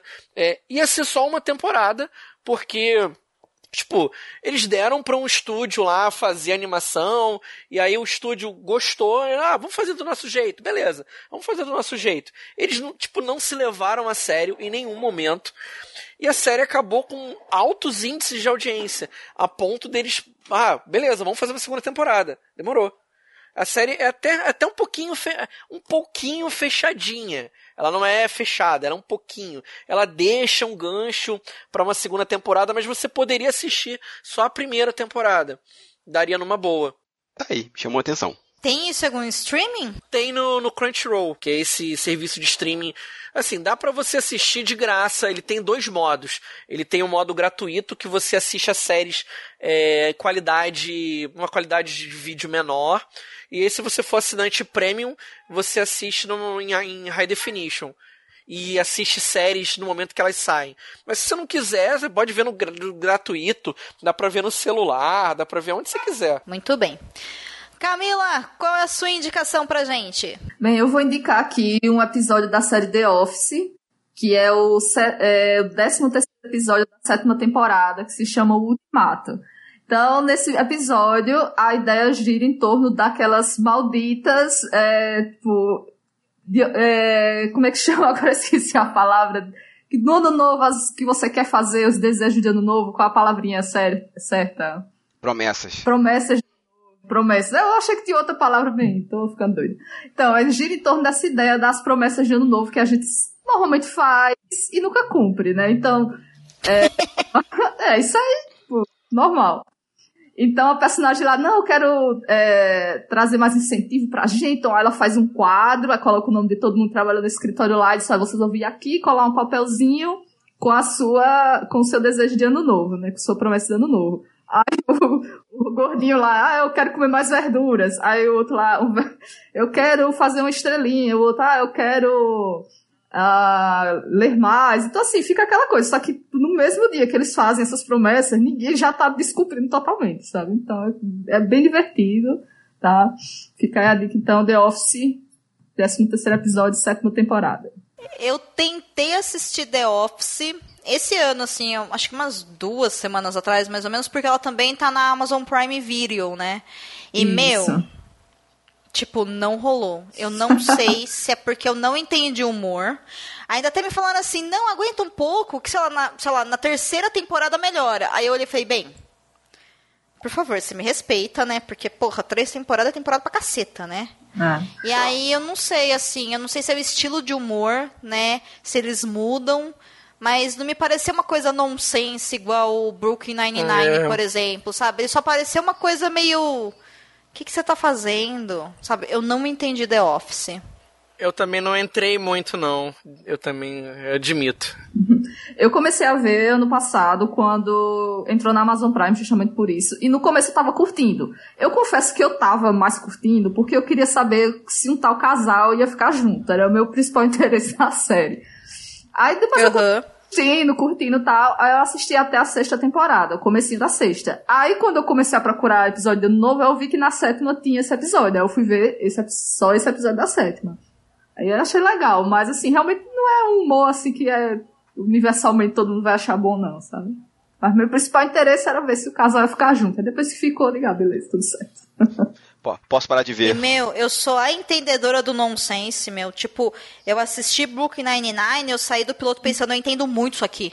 Agora The Office, ah. eu fiquei meio, é, né, é. Meio pombo, sabe? Não gosto muito, não. Meio pombo é ótimo. É, eu também não, não, não consegui não consegui entrar na série também não. Eu tentei assistir. Eu acho que até a Dor conseguiu até ir até mais do que eu, cara. Eu só, só durei até a segunda temporada. Não cheguei mais do que isso, não. Não, amigo, eu fui até o terceiro episódio. Me falaram que Ah. melhorava depois da terceira temporada. Aí eu falei, você me Nossa. respeita. É, Nossa. assim, sem tempo, irmão, como diria aqui em São Paulo, sabe? Sem tempo, irmão. Ô, me respeita. Você acha que eu vou, tipo, 89 episódios pro negócio ficar Nossa, bom? eu ia Meu, falar isso, que tem uma coisa que me irrita, pra falar assim, ah, assiste que na temporada Y fica bom. Eu falei, então, não vou ver, não vou ficar sofrendo. Me dá um resumo, eu leio o resumo e vejo essa temporada nova. Não, não faz sentido. O negócio tem que ser bom no primeiro momento. Brooklyn Nine-Nine me cativou no primeiro episódio. Quando eu vi, eu falei, amei, quero casar com essa série, vou ver. É uma das melhores séries de comédia que eu gosto, essa Brooklyn. Sim, nossa, ela é perfeita. É, eu fiquei tão... Nossa, eu participei da campanha, eu ainda, eu ainda tinha Twitter na época, quando ela foi cancelada aqui, aquela campanha pra, pra alguém salvar. Nossa, eu fiquei tweetando direto ali. Salva, salva, salva. Fiquei muito feliz quando conseguiram salvar e, e foi uma ótima temporada. É. Essa, a, que, depois do salvamento. E eu queria muito saber quais foram os motivos dela não ter, ter, ter sido cancelada, assim, que eu não, não entendi. Pode ter sido baixa audiência, não sei. É, é, ela foi na mesma leva que cancelou Lucifer também, né? É. Que também teve campanha pra lá. Então não sei se eles estavam querendo meio que se livrar de algumas coisas. Ah, pode ter sido, pode ter sido. Dependendo da época, foi a mudança de diretoria da, da. Acho que foi pela Fox, não. Era, Era Fox. Fox, né? Era Fox. a mudança da diretoria da Fox Ah. também, que tendeu pra um outro caminho menos, menos progressista. Tá, agora faz sentido. Agora faz sentido na minha cabeça. Bom, enfim, vai, Cabuna, qual é a sua indicação? Então, eu vou indicar uma série que eu comecei a ver, por incrível que pareça, tem pouco tempo, mas eu vou explicar o motivo. Que o nome da série é Todo Mundo Odeia o Chris. E por que que eu não... Ai, adoro. Então. Maravilhosa. Ah, Fala. passou, pode continuar. Por que, que eu não via antes? Porque eu tinha ranço dela porque ela passava na Record. E qualquer coisa que Ah, passa na. Record, eu já odeio de cara. Normal. É, se Brooklyn Nine-Nine passar na Record, eu vou ficar com o pé atrás. Falar, gente, não. Aí eu vou fazer campanha pra tirar da Record. Que- é, Arrasou. Isso chama amadurecimento. isso, que, que não dá. Aí eu comecei a pensar, cara, vê, pega, vai ser legal. Aí, se não me engano, ela tava no Netflix até pouco tempo atrás, ou tá ainda, não sei. E eu falei, gente, a série é espetacular, a série é bem escrita, é, o pessoal atua, tem uma atuação muito boa, assim, aquela coisa de passar nos anos 80. Fora que também eu, eu curto muito o Chris Rock, né, eu, eu gosto dele como, como ator, acho que tem um, um filme bem bacana, assim. Sei pouco sobre a vida dele, mas daquela história que ele apresenta na série, eu gosto, eu gosto muito de saber que aquilo é baseado na vida dele e de algumas outras pessoas que meio que acaba personificando ali no Chris, né? Não é só dele exclusivamente. Outras pessoas também, diretores e diretoras negras de Hollywood, estão ali no Chris em, alguns momentos, alguns episódios. O episódio que eu vou indicar é de ano novo, que é o Todo Mundo Odeia a Véspera de Natal, da quarta temporada, onde o Chris tem o incrível desejo de ir pro, pra Times Square, ver aquela bola prateada descer e curtir um ano novo, assim. E esse episódio, eu vi esse episódio hoje pra gravar, antes de gravar, e eu não tinha visto ele, que eu não cheguei na quarta temporada, e eu ri muito, gente, que é um episódio muito bom, sabe, é, é, é espetacular, vão lá, vejam, assim, o- a, a luta do Chris pra tentar ir pra Times Square, e tem uma coisa no episódio, uma crítica que é espetacular, que é extremamente sutil e que só faz sentido os acontecimentos ali, né? Tem, que a mãe dele tá fazendo uma série de coisas que você não entende. Ela fica botando coisa na janela, e comprar verdura, e encapar os móveis da casa com plástico, com plástico filme, um som daquele troço. E só no final da série, do episódio, é que você vai entender aquilo. E você ri, bom, eu ri, mas aquela risada meio, caralho, cara, que merda que isso tá acontecendo. É um episódio muito bom. É um episódio muito bom do, do Todo Mundo Odeia o Chris. Assistam, vai lá, vai na Netflix, na Amazon, não sei onde tá passando, mas não vejo na Record pra não dar ibope pra ela. Sempre bom lembrar, né? Assista, mas assista certo. É, assiste. Até porque tem abertura bonitinha, É. a abertura vale a pena, é legal ver. Então, Todo Mundo Odeia o Chris, quarta Nossa, temporada, cara. Todo Mundo Odeia Véspera de Ano Novo. Meu, caralho, tipo, todo mundo odeia o Chris. É uma série incrível. É uma, é uma série muito, muito, muito boa, assim. Quando eu descobri que era o, o Chris Rock e que ele falava sobre, basicamente, as aventuras de vida dele, eu fiquei muito, nosso amigo, sabe? É. Assim, é, é incrível, né? É muito legal. E pra quem gosta do Brooklyn Nine-Nine, gente, tem o Terry Crews, ele faz o pai do Chris, né? Por favor, assista. É, é, É, esse nível. E Rochelle como seu xarope. É isso. Me- melhores coisas, Sim. melhores e coisas. quem sabe ano que... Arrasou, Ah, Cabuna. obrigado. E quem sabe não volta ano que vem, ou 2021, como animação, né? Pra quem não sabe, teve... Ah, tá rolando essa possibilidade Tá. aí? Pra quem não sabe, teve um brasileiro que fez um, um desenho, botou no Instagram, dos personagens da série, do cartoon. E o pessoal no Instagram foi marcando, marcando, até chegando no Terry Crews. Terry Crews foi lá, postou e falou, Ah. vamos fazer acontecer. E chamou todo mundo do elenco, os produtores da série, o Chris Rock. Chris Rock, essa, essa porra é minha, faço o que eu quiser com ela. E estão pilhando de fazer, de ter dublagem com a, com a galera original, de pelo menos fazer uma temporada. Você tá zoando? Não, tô falando sério, eu vou até marcar Meu o link Deus, aqui pra. Que legal. Eu vou marcar o link aqui pra vocês, É. pro pessoal ver. Mas tô falando sério, a galera pilhou muito o Chris Rock. O Chris Rock não, perdão. O Chris Rock e o Terry Crews falaram assim: não, vamos fazer essa porra acontecer. E todo mundo do elenco pilhou. Pô, nossa, por favor, façam É, acontecer. Isso sim. deve ser incrível. Sim. Vou botar aqui no- no- nos comentários o Instagram do carinha que fez, as matérias sobre. Tá, tá correndo, não pra 2020, né? Mas 2021 com grande certeza. Agora com o serviço de streaming é 3x2. Nossa, adorei, adorei, adorei. Por favor, compartilha com a gente o, o Instagram aí, se você tiver. A gente deixa lá no link do post. E, meu, eu quero muito ver esse desenho. Eu nem fiquei sabendo disso aí. Puta merda, como é que a internet não jogou isso pro mundo? Tem que sair do Instagram, tem que ir pro Twitter, tem que estar outdoor, sabe? Enfim, cara, que massa. Tomara muito que dê certo, muito mesmo. Mas do Todo mundo na torcida. Sim, mas pode ser a minha bolha, né? Porque com um negócio de desenho, quadrinho designer, Tá. deve ter ido pra mim com mais facilidade. Sim, sim, mas assim, eu, eu realmente não ouvi falar nada sobre Ah, tá. isso. E essa série é uma série que tem muitos, muitos, muitos fãs, Uhum. né? Então, eu fico muito surpresa, assim, de verdade, né? Apesar dela não estar mais no radar de, de muita gente agora. Pô, que legal saber disso, assim. Quero muito ver esses desenhos aí, pô. Se ainda tiver no Instagram lá, compartilha com a gente, Cabuna. Sua missão de ano Sim, novo. senhora, senhora. Mas é pra completar em 2019, não no ah, ano tá. novo. Tudo bem. Muito bem. E a minha indicação é uma indicação que, nossa, você tem que ter tempo, mas felizmente também está na Amazon Prime. Eu, esse ano eu assisti todas as temporadas de Dalton Web. Finalmente criei vergonha na senhora minha cara. E aí eu botei em dia, porque alguns anos atrás eu havia assistido, acho que os três ou quatro primeiros episódios, né? Que isso dá quase a primeira temporada inteira. Mas eu não havia ido além, enfim. E aí esse ano eu peguei e sentei e assisti a série todinha. Para quem não sabe, Dalton Web é a história de uma família que vive num, num casarão que é chamado Dalton Web, e essa família tem muito, muito dinheiro, então a gente acompanha a história dessa família, que tem todas as regras sociais e burguesas, etc e tal, isso se passa também na Inglaterra, e nós também acompanhamos o núcleo de servos dessa casa. E a loucura disso tudo é que, muito diferente do que a gente pensa hoje com nossas relações de trabalho e tudo mais, tanto a família quanto os servos de Dalton Web, eles servem a Dalton Web, a casa, né? Então é muito, muito, muito interessante. É uma série maravilhosa. Ela se passa mais ou menos ali, se eu não me engano, em 1914, que foi o ano que o Titanic afundou. Tanto que no piloto acaba acontecendo isso porque o Titanic afunda e aí supostamente, né, morrem os dois pretendentes das duas filhas do, do cara que é responsável pelo, cas- pelo castelo, pelo casarão. E aí isso acaba criando todo um problema administrativo porque Dalton Web passa a ser de responsabilidade, de propriedade e de cuidado de um primo distante deles dos quais eles nunca ouviram falar. Então é muito, muito legal. Tem muita polêmica envolvida e, gente, o elenco é maravilhoso. Tem a maravilhosa da Meg Smith, que faz parte do, do elenco, como uma das melhores personagens ever. Tipo, pra mim, os dois melhores, assim, o melhor núcleo é a personagem dela com a personagem da, da prima dela.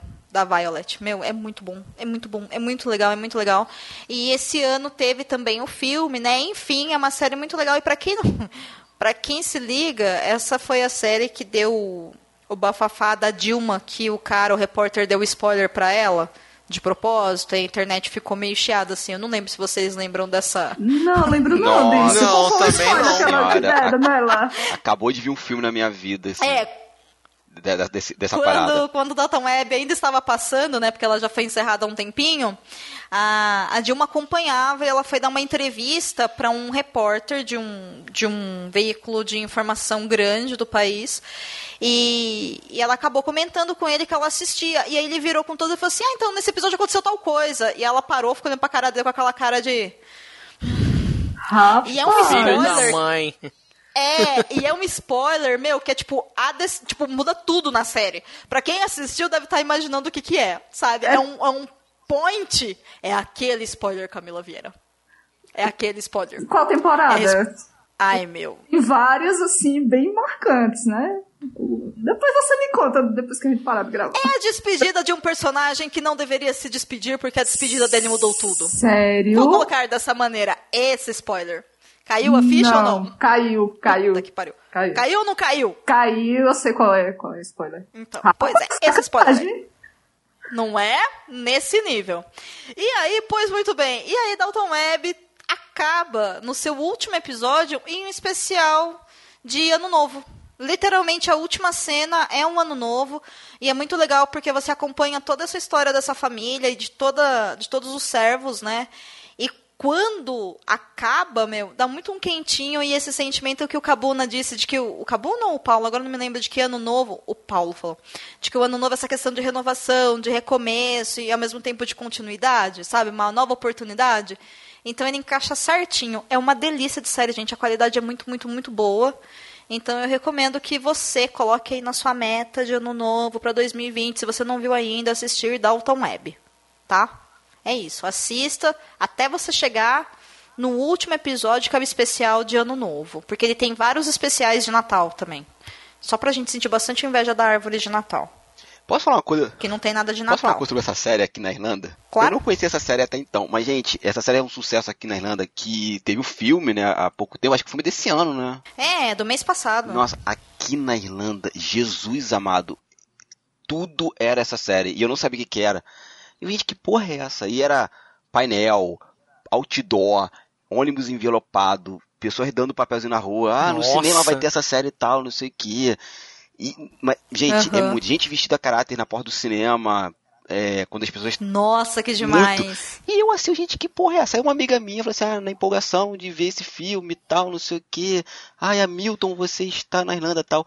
Aí eu falei, querida, que que é isso? Nossa, ela me xingou tanto. Como você não conhece a série? É um absurdo, eu falei, não conheço.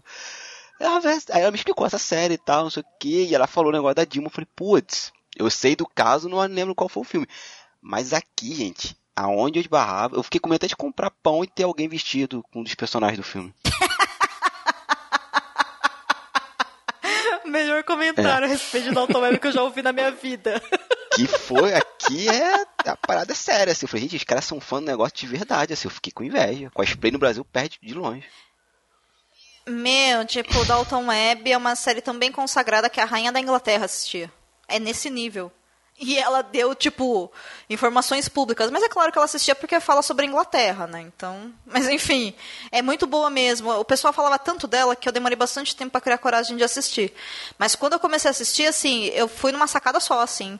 Aconteceu de pegar, por exemplo, sei lá, um sábado que eu não tinha compromisso e eu começar, sei lá, 8 horas da manhã e parar 10 horas da noite, sabe? Eu matava uma temporada Meu inteira, Deus, porque caramba. é nesse nível assim, tipo, totalmente surtado assim. é uma é uma série realmente muito boa, é uma puta de uma produção. E é impossível você sair de lá sem, sem uma relação de, de amor ou ódio com os personagens. Os personagens são muito bem construídos, sabe? É muito legal, muito legal mesmo. Assistam. Não precisa assistir tudo junto de uma vez, assim como eu assisti, mas. Ainda bem que eu assisti agora no final, porque senão não ia ser fácil. Mas uma não. pergunta sobre o filme, assim, pra quem não viu a série. O filme se passa durante a temporada, se passa depois da temporada, se passa antes das séries. Não, o filme é depois da finalização Ah, tá. da série.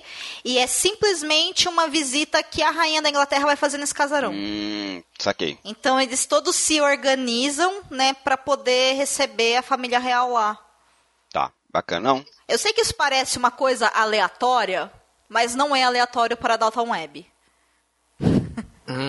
O trailer é bem legal. Você pode assistir o trailer, não sei se vai fazer muito sentido, porque você não conhece os personagens, mas já vai dar pra você dar uma ideia do, de roupas e como é o estilo de filmagem e tal. É muito boa mesmo, assim. É uma das melhores séries já produzidas, sei lá, nos últimos 20 anos, talvez. Tá assim. aí.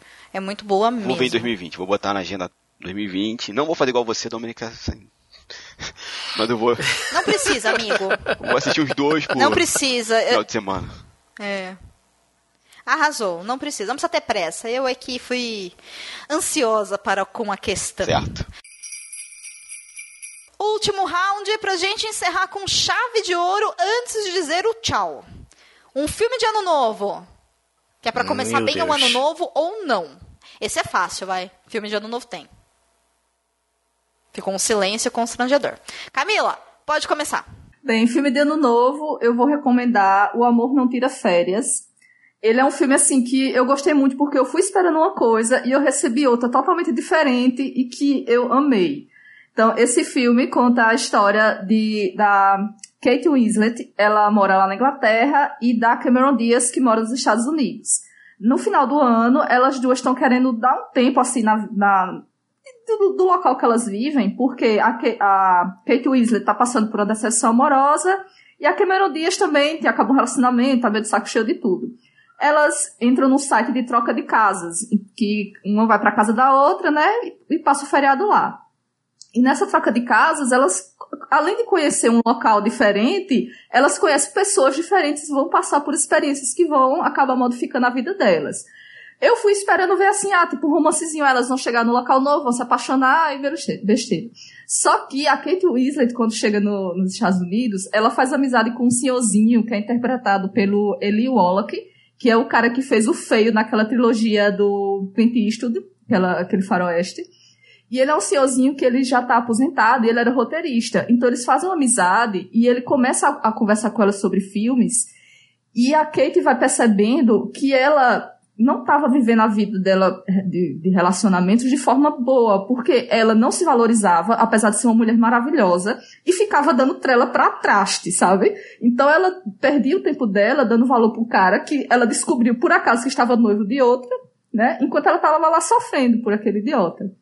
Então, ao, ao conversar com esse cara, e ela começa a ajudar ele também, numa, numas coisas lá da vida dele, e, e nesse meio tempo também ela faz amizade com o Jack Black. E aí depois rola um interesse amoroso, mas assim, o principal desse núcleo é essa amizade com esse senhorzinho. E ela redescobrindo, através das histórias do cinema, que ela tem que ser a protagonista da vida dela, e que ela merece tudo de bom, porque ela simplesmente é uma mulher maravilhosa. Enquanto isso, a Cameron Diaz lá na Inglaterra, ela conhece o Jude Law, e aí tem a questão do romance lá, também é muito, muito legal.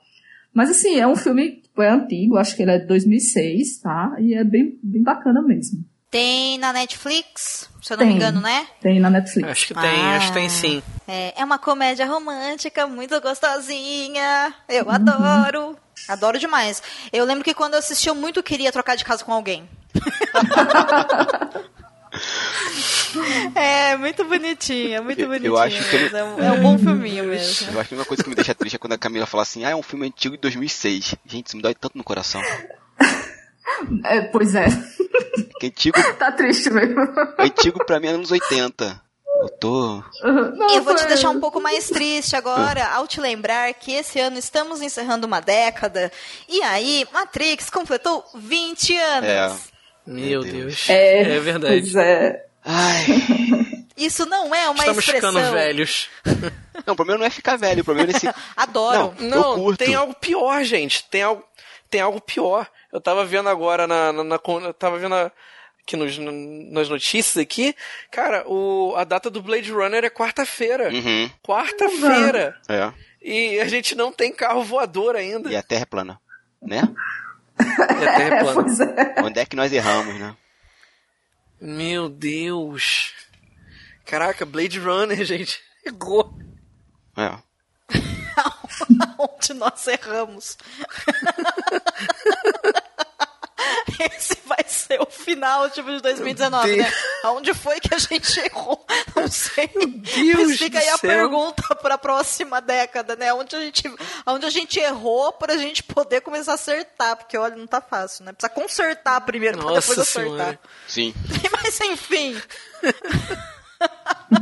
Vai, Cabula, com todo o seu otimismo. Qual é o seu filme? Não, não quero você, não. Eu quero o Paulo. Mudei de ideia. Paulo. Acho justo. Acho justo. Paulo. É, não, porque eu, eu, eu quero o Paulo. Paulo, qual é a sua indicação de ano novo? A minha indicação de ano novo, eu tinha que colocar esse filme em algum lugar, porque esse filme é clássico. Eu não tô nem aí que ele é de Natal, mas ele vai, ele tinha que entrar na minha lista de algum jeito. É Duro de Matar 2. Esse é meu, esse é meu filme de ano novo. Porque eu gosto de ver coisas explodindo, Bruce Willis fazendo, falando os chavões que a gente já sabe, já conhece há milênios, aquelas frasezinhas de efeito, né? É, tipo, metra da metralhadora, sei lá. Eu tava afim de botar o filme do Bruce Willis aí e, e entrou. Pronto, é isso aí. Mas ele se passa no ano, no, no- no ano novo, não? Que o primeiro é no Natal. No O na... primeiro é o Natal. Eu, não, é no Natal. Eu acho que o do ano novo é o terceiro. Só que o terceiro é muito ruim. Tu acha o terceiro... É o de Matar 3.0. Não! 3.0 não, É é, o o 3. três. É o 3. É a vingança. Isso. É A Vingança que é no ano novo. Esse 2 não, ainda é no Natal. Ele vai chegar no aeroporto pra ir, acho que pra ir visitar não, a não, família. não. É o contrário. A esposa Ai. que tá vindo... É... Tá chegando do, do local. É, isso. Ele tá em isso. Chicago. Ela tá em Nova Isso. York pra Chicago. Isso. Isso. Aí ele vai lá e aí acontece. Terroristas aleatórios invadem o Pô, aeroporto. mas eu gosto muito desse filme. Isso aí. Eu gosto muito do 3 também. Eu adoro, cara. Eu gosto, assim, pra mim, eu, eu só. Eu, adoro o 1. O não, é um é perfeito. Né, é o Naka, Nakatama Nakatomi Plaza. Nakatomi Plaza. Só que. Eu, eu, porque o 1 tem muito cara de filme de Natal. Pra cacete. Então não dava para colocar, é, não dá para colocar em filme de ano novo. Por isso que o 2, ele tem um menos cara de filme de Natal. Isso, que o ideal seria o 3, mas o 3 é ruim. Não, o 3 é É péssimo. mesmo, cara. Meu Eu Deus gosto do do céu. 3. Eu acho o 4 e o 5 lastimáveis, assim. Não precisa. Não, é, não. Duro de Matar acabou Sim. no 3. Depois vem uns outros. Vem um outro bagulho, que é com Bruce Willis. Só que você pode ignorar, entendeu? Tipo, ele saltando de hélice de avião. É, nossa, explodindo um senhora. carro com... É, o, o filho dele, que é um agente secreto. É. Ele derrubando o helicóptero com uma bala. que ele derrubou o helicóptero com uma bala, né? Só. Nossa. É. Não, tem até o. Meu Deus, o cara do. O, o, o protagonista. Não sei se vocês viram essa série, Justified. Que era de um. Que era, era, tinha uma vibe meio de velho oeste. Era de um, de um cara que ia no Texas. Né? É e o- o personagem. Timothy Elefante, eu acho que é o nome dele. Então, ele fez o vilão do Duro de Matar 4. Ah, Aquele que é do hacker. Meu Deus, eu falei, cara, ele devia ter vergonha alheia de ter feito esse filme, cara. Meu agora, Deus por, do por céu. falar em curiosidade, a franquia Harry Potter agradeça muito a Duro de Matar 1, né? Uhum. Graças ao, ao, ao ator, como é que é o nome dele, meu Deus do céu? Ado- Alan Rickman. Alan Rickman. Ele é o Isso, vilão do 1, foi o isso. primeiro filme dele, se não me engano, em solo estadunidense. E descobriu como o cara é um ator Isso foda, aí. porque ele, ele só fez, se eu não me engano, ele só fez teatro ou só fez filme na Inglaterra. Não, não ele é de teatro, mas acho que ele nunca tinha feito filme ou nunca tinha feito filme nos Estados Unidos. Ele começa a carreira cinematográfica Uhum. dele no Duro de Matar 1. Isso. Ai, gente. Ai, Alan Rickman, que falta você nos faz, não é nossa. mesmo? Ah, É isso. Pode crer. Não, não fala não. É, Aham. né? Nossa, eu só assisti Duro de Matar o primeiro só. Meu objetivo para 2019 é assistir o 2. E, e aí eu acho melhor eu Esquece parar. eu resto. parar. Esquece o resto. Eu acho que o não precisa 3, eu vou até rever o 3, Paulo, que eu sei que o 3 tem o Samuel Jackson. Ah, mas eu, eu achei que ficou tão forçado aquela. É, é, tipo, é, a ideia é que eles fizessem uma duplinha. Mas de vez em quando você sente que é forçado. Aí, tipo. Não, eles é, não funcionam. Samuel Jackson. Eles não funcionam como dupla. Não, não funciona. É, não, então. Mas é- é- a ideia era que Sim. fosse eles serem uma duplinha. Aquilo, aquilo foi uma tentativa Mas- de colar com máquina mortífera. Visível. É, aí ele fica o tempo todo sacaneando o, o, o Bruce Willis, fazendo, tá fazendo piada de preto, né? Não sei o quê. Falei, cara, não, não. Aí tem uma parte que, que, que ele se mete no É Harlem. no começo. Acho que. Quando, é logo no. Ai, não, cara, é tão forçado aquilo. Porra, tá aí, cara. Vou ver esse Nossa filme. Você me Senhora. convenceu. Vou rever. Um eu adoro quando você desindica e a pessoa fala, eu vou lá ver, sabe? É muita coragem. é muito legal. Aí você fala, porra, meu, acabei de falar o contrário, sabe? Mas é igual fazer muito com criança, bem. né? Não faz isso, criança, vou fazer. então, é... eu acho ótimo, eu acho espetacular.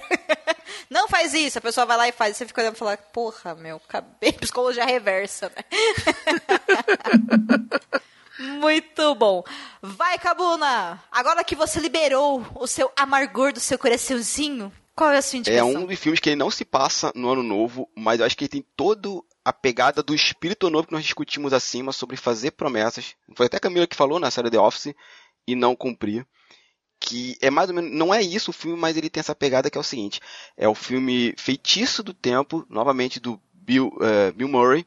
Ele é um filme de 1993, dirigido pelo senhor Harold L. Hames, que foi o escritor também do Caça Fantasmas, e ele fez o personagem no Caça Fantasmas, o Dr. Egon Spengler, já falecido, inclusive.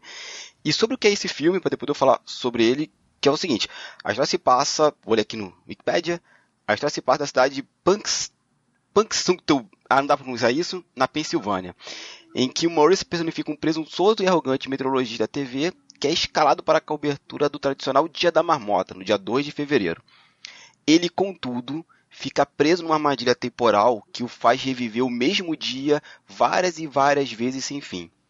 Embora no começo ele aproveite essa repetição para agir de forma irresponsável, acaba ficando cansado em ter de sucessivamente acordar o som de uma música do I Got You Baby, de Sonny Cher, e esse processo fica tão repetitivo que ele acaba aproveitando para melhorar como pessoa.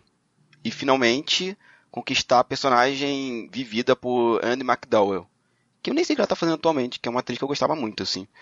E por que, eu acho que esse filme é legal? É, a própria minha esposa, amor, te amo, ela sofre muito comigo aqui em Dublin, porque, como eu não tô dando aula, eu tenho algumas teorias sobre filme, roteiro, e acabo não tendo que aplicar, então ela vê filme comigo e eu acabo falando isso com ela. E ela vai ficando meio zangada comigo às vezes, que ela não aguenta mais ouvir minhas teorias malucas sobre filmes. E animes e essas coisas. E esse filme. Eu adorei, porque assim vocês não ouviram. Mas a esposa do Hamilton gritou fundo: Mentira! Nem... Aí ela fica zangada. Ela fala que eu tenho que voltar da aula. Foi impagável, gente. Eu queria que tivesse saído no áudio, só dá pra ouvir lá no fundo. Mentira! A gente pode trabalhar aí, pessoal, pra, pra, pra aparecer. Mas por que esse filme chama muita atenção? É que esse filme tem tantas camadas filosóficas que, primeiro, o Murray é um personagem realmente escroto, que eu acho que eu, eu, ele é muito bom em fazer isso, esse personagem. E quando ele fica preso nesse loop do tempo, ele se aproveita, ele rouba dinheiro, que não vai ter nenhuma punição, é, ele sacaneia um montão de gente, depois ele começa a ter processos autodestrutivos, que ele quer se matar, e ele consegue se matar, mas ele sempre retorna e depois ele passa por aceitação. E ele começa a melhorar como pessoa. E isso, eu acho que esse filme tem muito a ver com a ideia de do crescimento, sabe, do ser humano. E quando ele passa por isso, é que ele consegue quando ele se torna uma pessoa melhor, e se tornar uma pessoa melhor não é só, não é só aprender coisas, é transformar essas coisas melhores para a comunidade. Ele começa a ajudar pessoas e o conhecimento que ele acumula durante aquele tempo infinito, que a gente não tem como saber qual foi, ele começa a ajudar várias pessoas ao redor. E quando ele aprende tudo isso, é que o tempo é quebrado e ele retorna para o tempo normal, por assim dizer. E o que diabo esse filme tem a ver com o Ano Novo? É pelo seguinte, a gente sempre reclama que o ano, ah, vou começar, vou fazer promessa, sei o quê, e acabamos não fazendo nada, e a gente sempre termina o ano com aquela coisa de que, nossa, parece que eu só repeti o ano parece que eu não estou vivendo, parece que eu não estou fazendo nada, eu não consigo botar em prática aquilo que eu quero. E eu acho que todo começo de ano é isso. É um chamado que nós temos, é, psíquico, porque não tem nada de novo acontecendo, tá? A gente muda a data, mas vai ter 24 horas, vai ser tudo isso, não tem nada se falando agora, começa, um carimbo. Então é um chamado muito psíquico para a gente olhar para nossa vida e falar, ok, eu realmente estou aprendendo alguma coisa? ou estou apenas passando pela vida e aproveitando alguns momentos, sabe? E o Bill Murray fala, fala muito nesse filme sobre isso. E quando ele se torna aquilo, não, as coisas vão continuar sendo as mesmas coisas e só vão mudar a partir do momento que eu assumo uma determinada responsabilidade. Lógico, estou excluindo várias questões sociais aí, mas quando eu me assumo e falo assim, cara, eu vou fazer isso aqui ser melhor, e como eu faço? Começando, tem uma cena muito boa que ele vai aprender a tocar piano, e ele é horrível. Mas ele fala, não, tudo bem, eu só estou aprendendo. E depois ele melhora e vira um pianista excelente, assim. Então é isso, vai, vamos começar 2020? Foi 2019 um ano complicado, a gente não conseguiu, sei lá, comer mais legumes e ler mais. Que tal realmente fazer isso? E nem precisar fazer uma lista gigantesca, não, é. Como o Bill Murray faz, e como ele tem todo o tempo do mundo, ele faz uma coisa. Então ele aprende piano, ele se dedica ao piano. Depois ele vai aprender a fazer macenaria, para fazer. Não, macenaria não. É, vai esculpir em gelo. Então ele se torna um excelente escultor de gelo. Que é isso, é um único ato. Vou ler mais livros? Ok. Se coloca só isso. Não coloca 30 coisas para fazer que vem o volume, vem a dia a dia, vem a vida e vai. Não, não, a gente não consegue cumprir isso. Então acho que esse filme me, me remete muito a isso. A, o ano vai começar, pra gente não repetir é, o ano que nós vivemos, começar a fazer uma coisa nova. E depois outra, e depois outra, e aí vai. Essa é a minha recomendação do final de ano. O filme O Feitiço do Tempo, do Mimori. Nossa. Dua, deixa só eu aproveitar que, que o Cabuna falou do Feitiço do Tempo e fazer um fazer um adendo que tem uma injustiça muito grande feita em relação a esse filme. É o, é o livro no qual ele se, que o, o diretor se inspirou Uhum. para fazer o filme. Né? E muito pouca gente fala desse filme. E eu fico, eu fico, tipo assim, até triste, porque é um, é um livro muito bom, até. Ah, claro, ele fez as adaptações dele, mudou bastante em relação à história. Mas é. Caramba, é, ele acabou extremamente injustiçado. Que é o Revivente, do Ken Greenwood. Né? O, é, a, é a história de um jornalista de 43 anos que ele, assim, ele acaba morrendo, ele morre de repente, e aí ele acorda com 18 anos na faculdade, e aí ele precisa viver todo, tudo novamente, mas aí quando chega com 43 anos, morre de novo, ele vai repetindo, né? O, o Revivente é um clássico da, da, da ficção científica que, assim, é, é, foi vencedor de muitas premiações na época. Eu acho até que o, na época que ele, ele, ele venceu o. que- Não lembro qual foi, qual foi o prêmio que ele. Não sei se foi o Hugo. Não, não foi o Hugo, não. Ele venceu uma premiação e tinha alguns candidatos que eram realmente pesados, assim. É, e é um livro que pouco se fala nele. A gente se lembra. É aquela coisa que tipo, o filme ele acabou ultrapassando a imagem do livro. E é um livro que. E outra coisa, curiosa, curiosidade. Ele existe em português, ele é mole, ele é facílimo de se encontrar, porque tá sempre sendo vendido a preço de banana, porque quase ninguém compra ele. E, enfim, queria só deixar essa indicação pro pessoal. Nossa, adorei. Eu não tinha a mínima ideia de que o Feitiço no Tempo era baseado em algum tipo de livro. Não, ele não é baseado, é inspirado só. Inspirado, sim. É, Desculpe. porque tem o, razão. dire... o diretor conta a lenda, não sei, o Cabu não pode confirmar isso, conta a lenda que o diretor ele escreveu o, o roteiro do, do, do, do Feitiço do Tempo em uma semana. Uma semana útil, cinco dias. Ele, ele- ele conta que ele pegou um belo dia, teve inspiração e foi embora. Saiu o filme. Ou faz, é o roteiro. Queria ter essa inspiração, cara. uma vez na minha vida só. Queria ter essa inspiração. Vou te falar que Feitiço no Tempo é um filme muito, muito bom. É, ele estava na Netflix até um tempo atrás, não sei se ele ainda está. Mas eu reitero tudo isso daí que o Cabuna fala. Eu, eu quando chega ali em fevereiro, normalmente no dia 2 de fevereiro, né? Que já passou a, a Blue Monday e tal, eu sempre percebo que as pessoas começam a baixar aquele nível de êxtase, né? Por causa do ano novo, e já começa a cair naquela coisa de ai, nada vai dar certo, ai, minha vida tá igual, ai, não sei o que lá. E uma coisa que vai muito de encontro com o que eu aprendi em 2019, que eu quero é, melhorar a partir de 2020. Enfim, já estou nesse processo, mas eu realmente quero dedicar muita, muita atenção da minha parte e com bastante empenho. É justamente essa coisa que o Cabuna falou, né? De você não precisa fazer toda a sua vida ser resolvida de uma vez só. Mesmo porque não foi toda a sua vida que está enfrentando algum tipo de problema, algum tipo de dificuldade. Então, assim, é uma coisa por vez. Então, por exemplo, você precisa, sei lá, Aprender a dormir no horário certo e acordar no horário certo. Primeiro, você se dedica só a isso. Entendeu? Porque isso já vai mexer em várias coisas na sua vida. Ah, aprenda, sei lá, a beber água. Só se dedica a isso. Depois que você aprendeu isso, aí você vai para outra coisa. Né?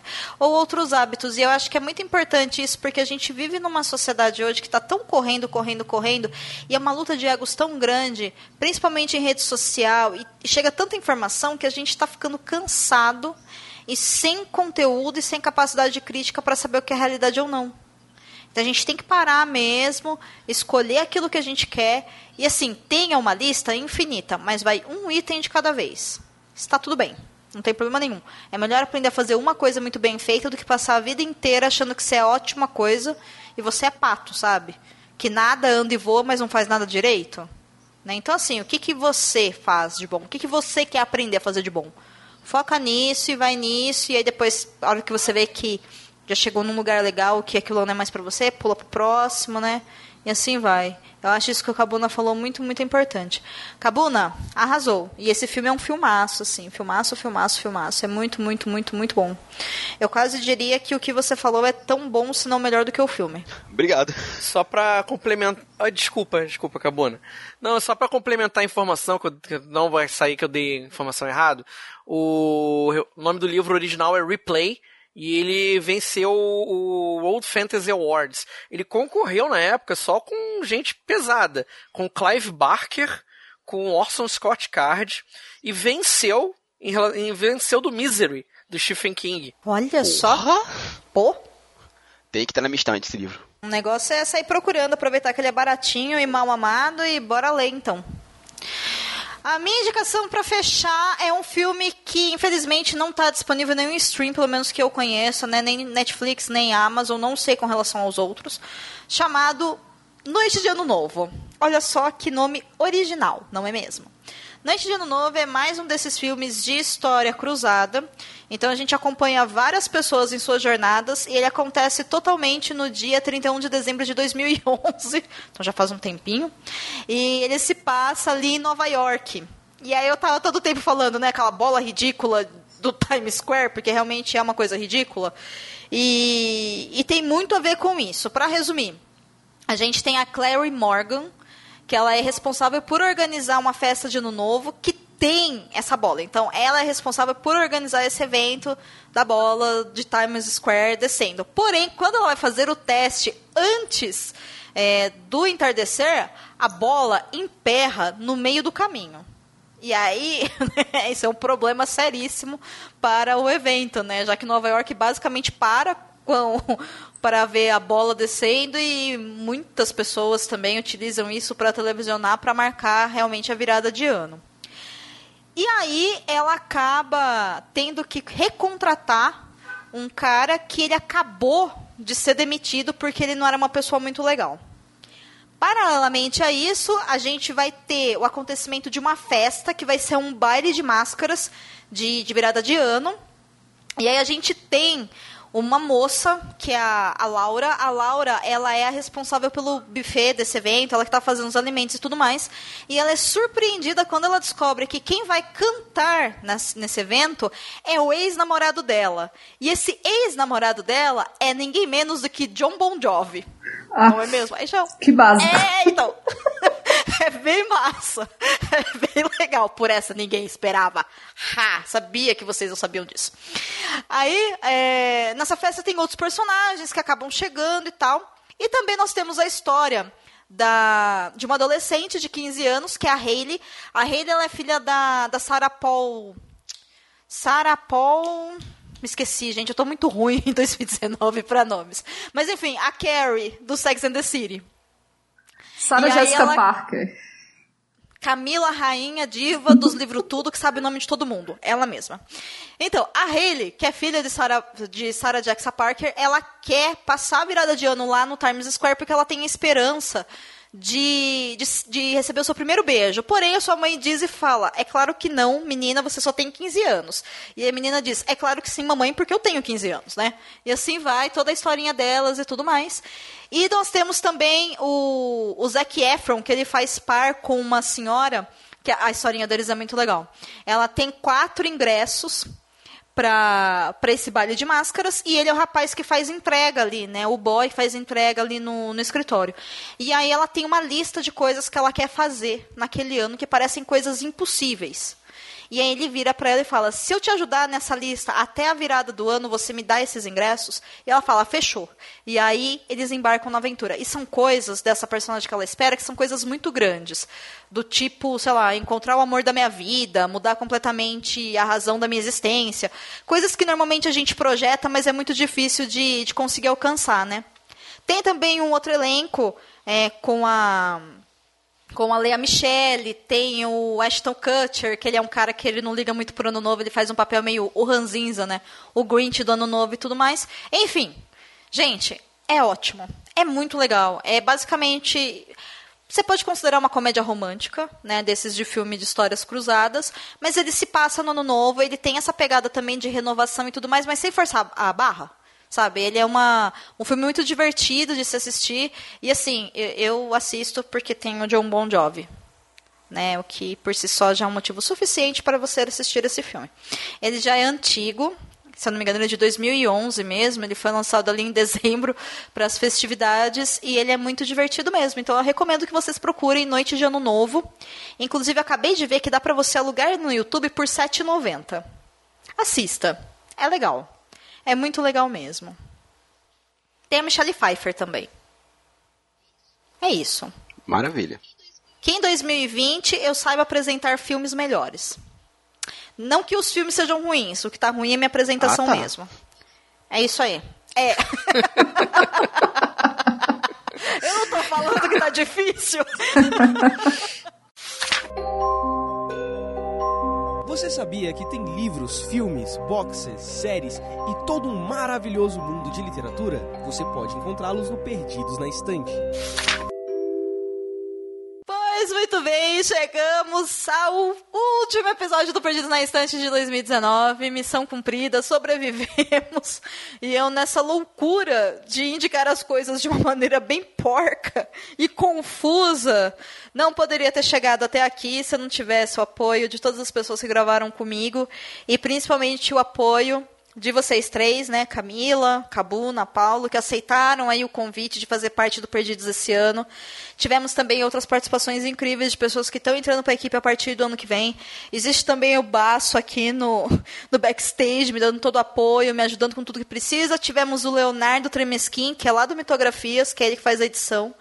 Então, gente, assim, eu sinto um grande carinho por todos vocês, de verdade, eu considero vocês como meus amigos. E 2019 não seria possível, não só o Perdidos, como também a minha mudança de vida e tudo que eu fiz até agora se não fosse por vocês. Então, muito, muito, muito, muito, muito obrigada mesmo. E o Perdidos, é claro, não é, não é nada, né? Não existe um podcast, não existe Perdidos na Instante, não existe o que a gente está fazendo aqui se não é por cada uma das pessoas que vai lá e ouve, dá o play no Spotify, dá o play no site, dá o play no seu agregador. Então, muito obrigada pela confiança, por tudo que vocês fazem pela gente, por ouvir, por espalhar a palavra. De verdade, obrigada mesmo. Cabuna, é sempre um prazer incrível. Você está longe, estou com saudades. Espero que você volte para o Brasil em breve, para que a gente possa se encontrar. Por favor, se despeça do pessoal. Se quiser falar mais alguma coisa, fica à vontade, porque esse momento é todinho seu. Bom, obrigado. Também estou muito saudade de vocês. Em março estarei aí. Vamos. Vou defender o mestrado, né? Tornar um mestre e fazer uma, um jeito de ir para para São Paulo para visitar a Domênica, ver o, o, o Baço no Rio de Janeiro. Camila, só não vou poder ir na sua terra porque não vai dar tempo mesmo, mas fica para 2021. Um pouquinho longe, né? um pouquinho, pouquinho longe. E assim, bom, primeiro agradecer, né? Eu também considero todos vocês meus amigos, minhas amigas. A Domênica eu tive a honra de conhecer numa Bienal do Livro, se eu não me engano foi 2017, né, Dor, que a gente se viu. É, eu acredito que sim, eu não me lembro qual que foi. Foi na foi do, do, Rio, Rio mesmo, é. né? E eu me lembro que eu fiquei sem palavras. Ah, então foi 2017, foi, foi. Sem palavras, não sabia como falar com a Domênica que é uma coisa a gente ouviu e admirar uma pessoa, outra coisa estar tá perto dela, eu não sei como lidar com isso. Segundo, que é uma honra estar aqui no Perdidos na, na estante, né? Tá aqui no Leitor Cabuloso, porque se eu passei a, a gostar de podcast, a fazer podcast, tenho muito a agradecer a Domênica e agradecer ao Lucien por, por isso, então é uma honra estar aqui. E, gente, é isso. Passamos por 2019. Foi um ano muito complicado. Acho que para todos nós que temos um pouquinho de discernimento e ver para onde as coisas estão indo. Mas sobrevivemos, significa que vamos sobreviver a 2020. É, a gente cada vez mais se juntar, se colar, trabalhar um com os outros, divulgar coisas positivas, saber lutar, saber quando recuar para manter a saúde mental, a saúde física. E é isso, gente. Vocês me veem lá no Quadrinhos Narrativas, nas segundas-feiras aí a cada 15 dias, lá no Mr. Play. Estarei aqui firme e forte no, no, no Perdido na Estante e farei minha primeira promessa de 2020. Prometo 2020 responder e interagir mais com as pessoas que comentam lá no post do Perdidos na Estante. 2020 vou fazer isso, gente. Minha promessa de ano novo. Uma coisa só vou fazer isso. Olha. Ah, arrasou, arrasou, arrasou. Paulo, um prazer incrível. Eu também acho que eu conheci o Paulo pessoalmente em 2017. Eu acho que foi também na Bienal. Uhum. É, eu posso estar confundindo o ano. Foi no mesmo ano, né? Foi no mesmo ano. Olha só, em 2017 foi um ano bom para conhecer pessoas. Muito obrigada por tudo até agora. Obrigado por você ter chegado até aqui. Obrigado por ter sobrevivido com a gente pela vuvuzela mágica. Isso vai fazer sentido no final do episódio, eu acho. Não sei, veremos a magia da edição. Por favor, se despeça do pessoal, faça as considerações e a gente se vê ano que vem. Meu Deus. Eu quero agradecer a Domênica e a todo, todo o pessoal do Perdidos na Estante pelo convite. E assim como o Cabuna, eu conheci a Doa e o Baço né, em 2017. É, tava, me lembro que eu estava indo pegar um autógrafo com a Karen Soarelli naquele momento, tava na fila quilométrica pro lançamento da Karen na época. E, pô, é um imenso prazer, cara, estar aqui com vocês. Né? Da mesma forma que o Cabuna é, se não fosse você, do e o Lucien, cara, eu não jamais conheceria a mídia podcast, cara. É, vocês acompanharam a gente durante muitas viagens, muitas caminhadas, né? E estar participando né, do, do, do Perdidos é uma honra, uma imensa honra para mim. É, e também vou fazer a mesma promessa que o Cabuna para mim, que no ano que vem eu pretendo responder aos comentários das pessoas no, no tópico do Perdidos. Gente, cobrem eles, tá? Obrigada de nada. Camila! Eu acho que a gente se conhece há mais tempo do que eu conheço eles. Só, né? É, a gente faz, se conhe... faz mais tempo. A gente se conheceu pessoalmente, acho que em 2016, não foi? Quando... Eu não me lembro se foi, eu acho que foi em 2016 quando você foi. veio pra cá, né? Foi muito Isso. bom, foi muito bom. O engraçado. Foi maravilhoso. É, engraçado é que eu passei quatro anos indo pra São Carlos, tipo, mês sim, mês não. E aí depois que eu não ia mais foi que eu conheci você e o Baço. Porque a vida está pois aí é. para ser uma fanfarrona como a gente. Pois é. Bem, gente, mas assim, ó, das, das coisas boas desse ano bizarro que a gente tá vivendo, que a gente conseguiu viver, e terminar, é, foi ter esse convite de participar aqui do Perdidos na Estante. Então, assim, é, poxa, é uma honra mesmo fazer parte, assim, de poder conversar e conhecer pessoas como o Paulo, como o Cabuna e como o Frango, o pessoal que já gravou aqui com a gente, tá? Então, estou muito feliz com isso. E pro ano que vem, vamos, não vamos baixar a cabeça aí não diante de certas coisas que andam acontecendo, porque é isso que eles querem, né? Que a gente desista. Então vamos manter o ânimo e vamos continuar lutando. É isso, o cristal de sabedoria desse podcast. Eu digo Camila Vieira, senhoras e senhores. É isso. e eu fico mais uma vez muito grata a cada um de vocês. Enfim, gente, é isso. A gente não vai desistir todo final de ano aqui no, no Perdidos na Estante ou lá no Cabuloso Cast.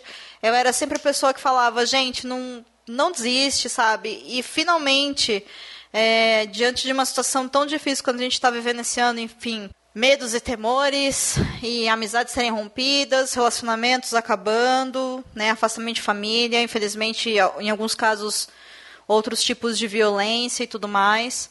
Eu fico alegre em saber que eu estou rodeada de pessoas como vocês e também como várias pessoas que nos ouvem, que olham hoje e falam: ok, a gente tem um problema, mas a gente vai resolver, sabe? E é isso.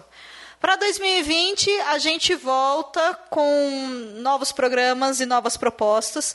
E uma das coisas mais incríveis que aconteceu nesse ano de, 2000, de 2019 é que eu, por motivos de saúde, precisei fazer uma série de escolhas na minha vida.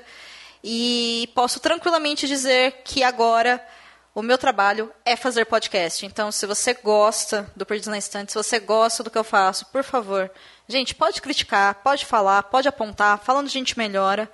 E, por favor, nos apoie, de verdade, porque essa, esse literalmente é meu trabalho. Agora, né? E vou pegar o ano de 2020 e vou me dedicar a isso. Então, podem aguardar que o Perdidos vai passar por uma reformulação e ele vai ser bem melhor, eu prometo. Certo? Então é isso. Feliz Natal, feliz Ano Novo. Não briguem com as pessoas. Não perca o seu tempo, não venda sua paz de espírito, não vale a pena tá? E assim, diga não a qualquer tipo de violência, a qualquer tipo de agressão. Isso vale inclusive em agressão e violência contra si mesmo, sabe? Se você tem a oportunidade de passar um Natal, um Ano Novo com pessoas mais agradáveis, o qual você sabe que você vai se sentir mais seguro ou mais segura, meu, não hesita. Sabe, não precisa criar uma confusão por causa disso, mas só vai. A vida é boa, sabe? E o que, como a Camila disse, o que eles querem é que a gente se esqueça disso. Então a gente não pode esquecer. Voltamos então em 2020, não é Yes. não? Yes! É, até lá. Fechou. Até lá. Em té. Até lá.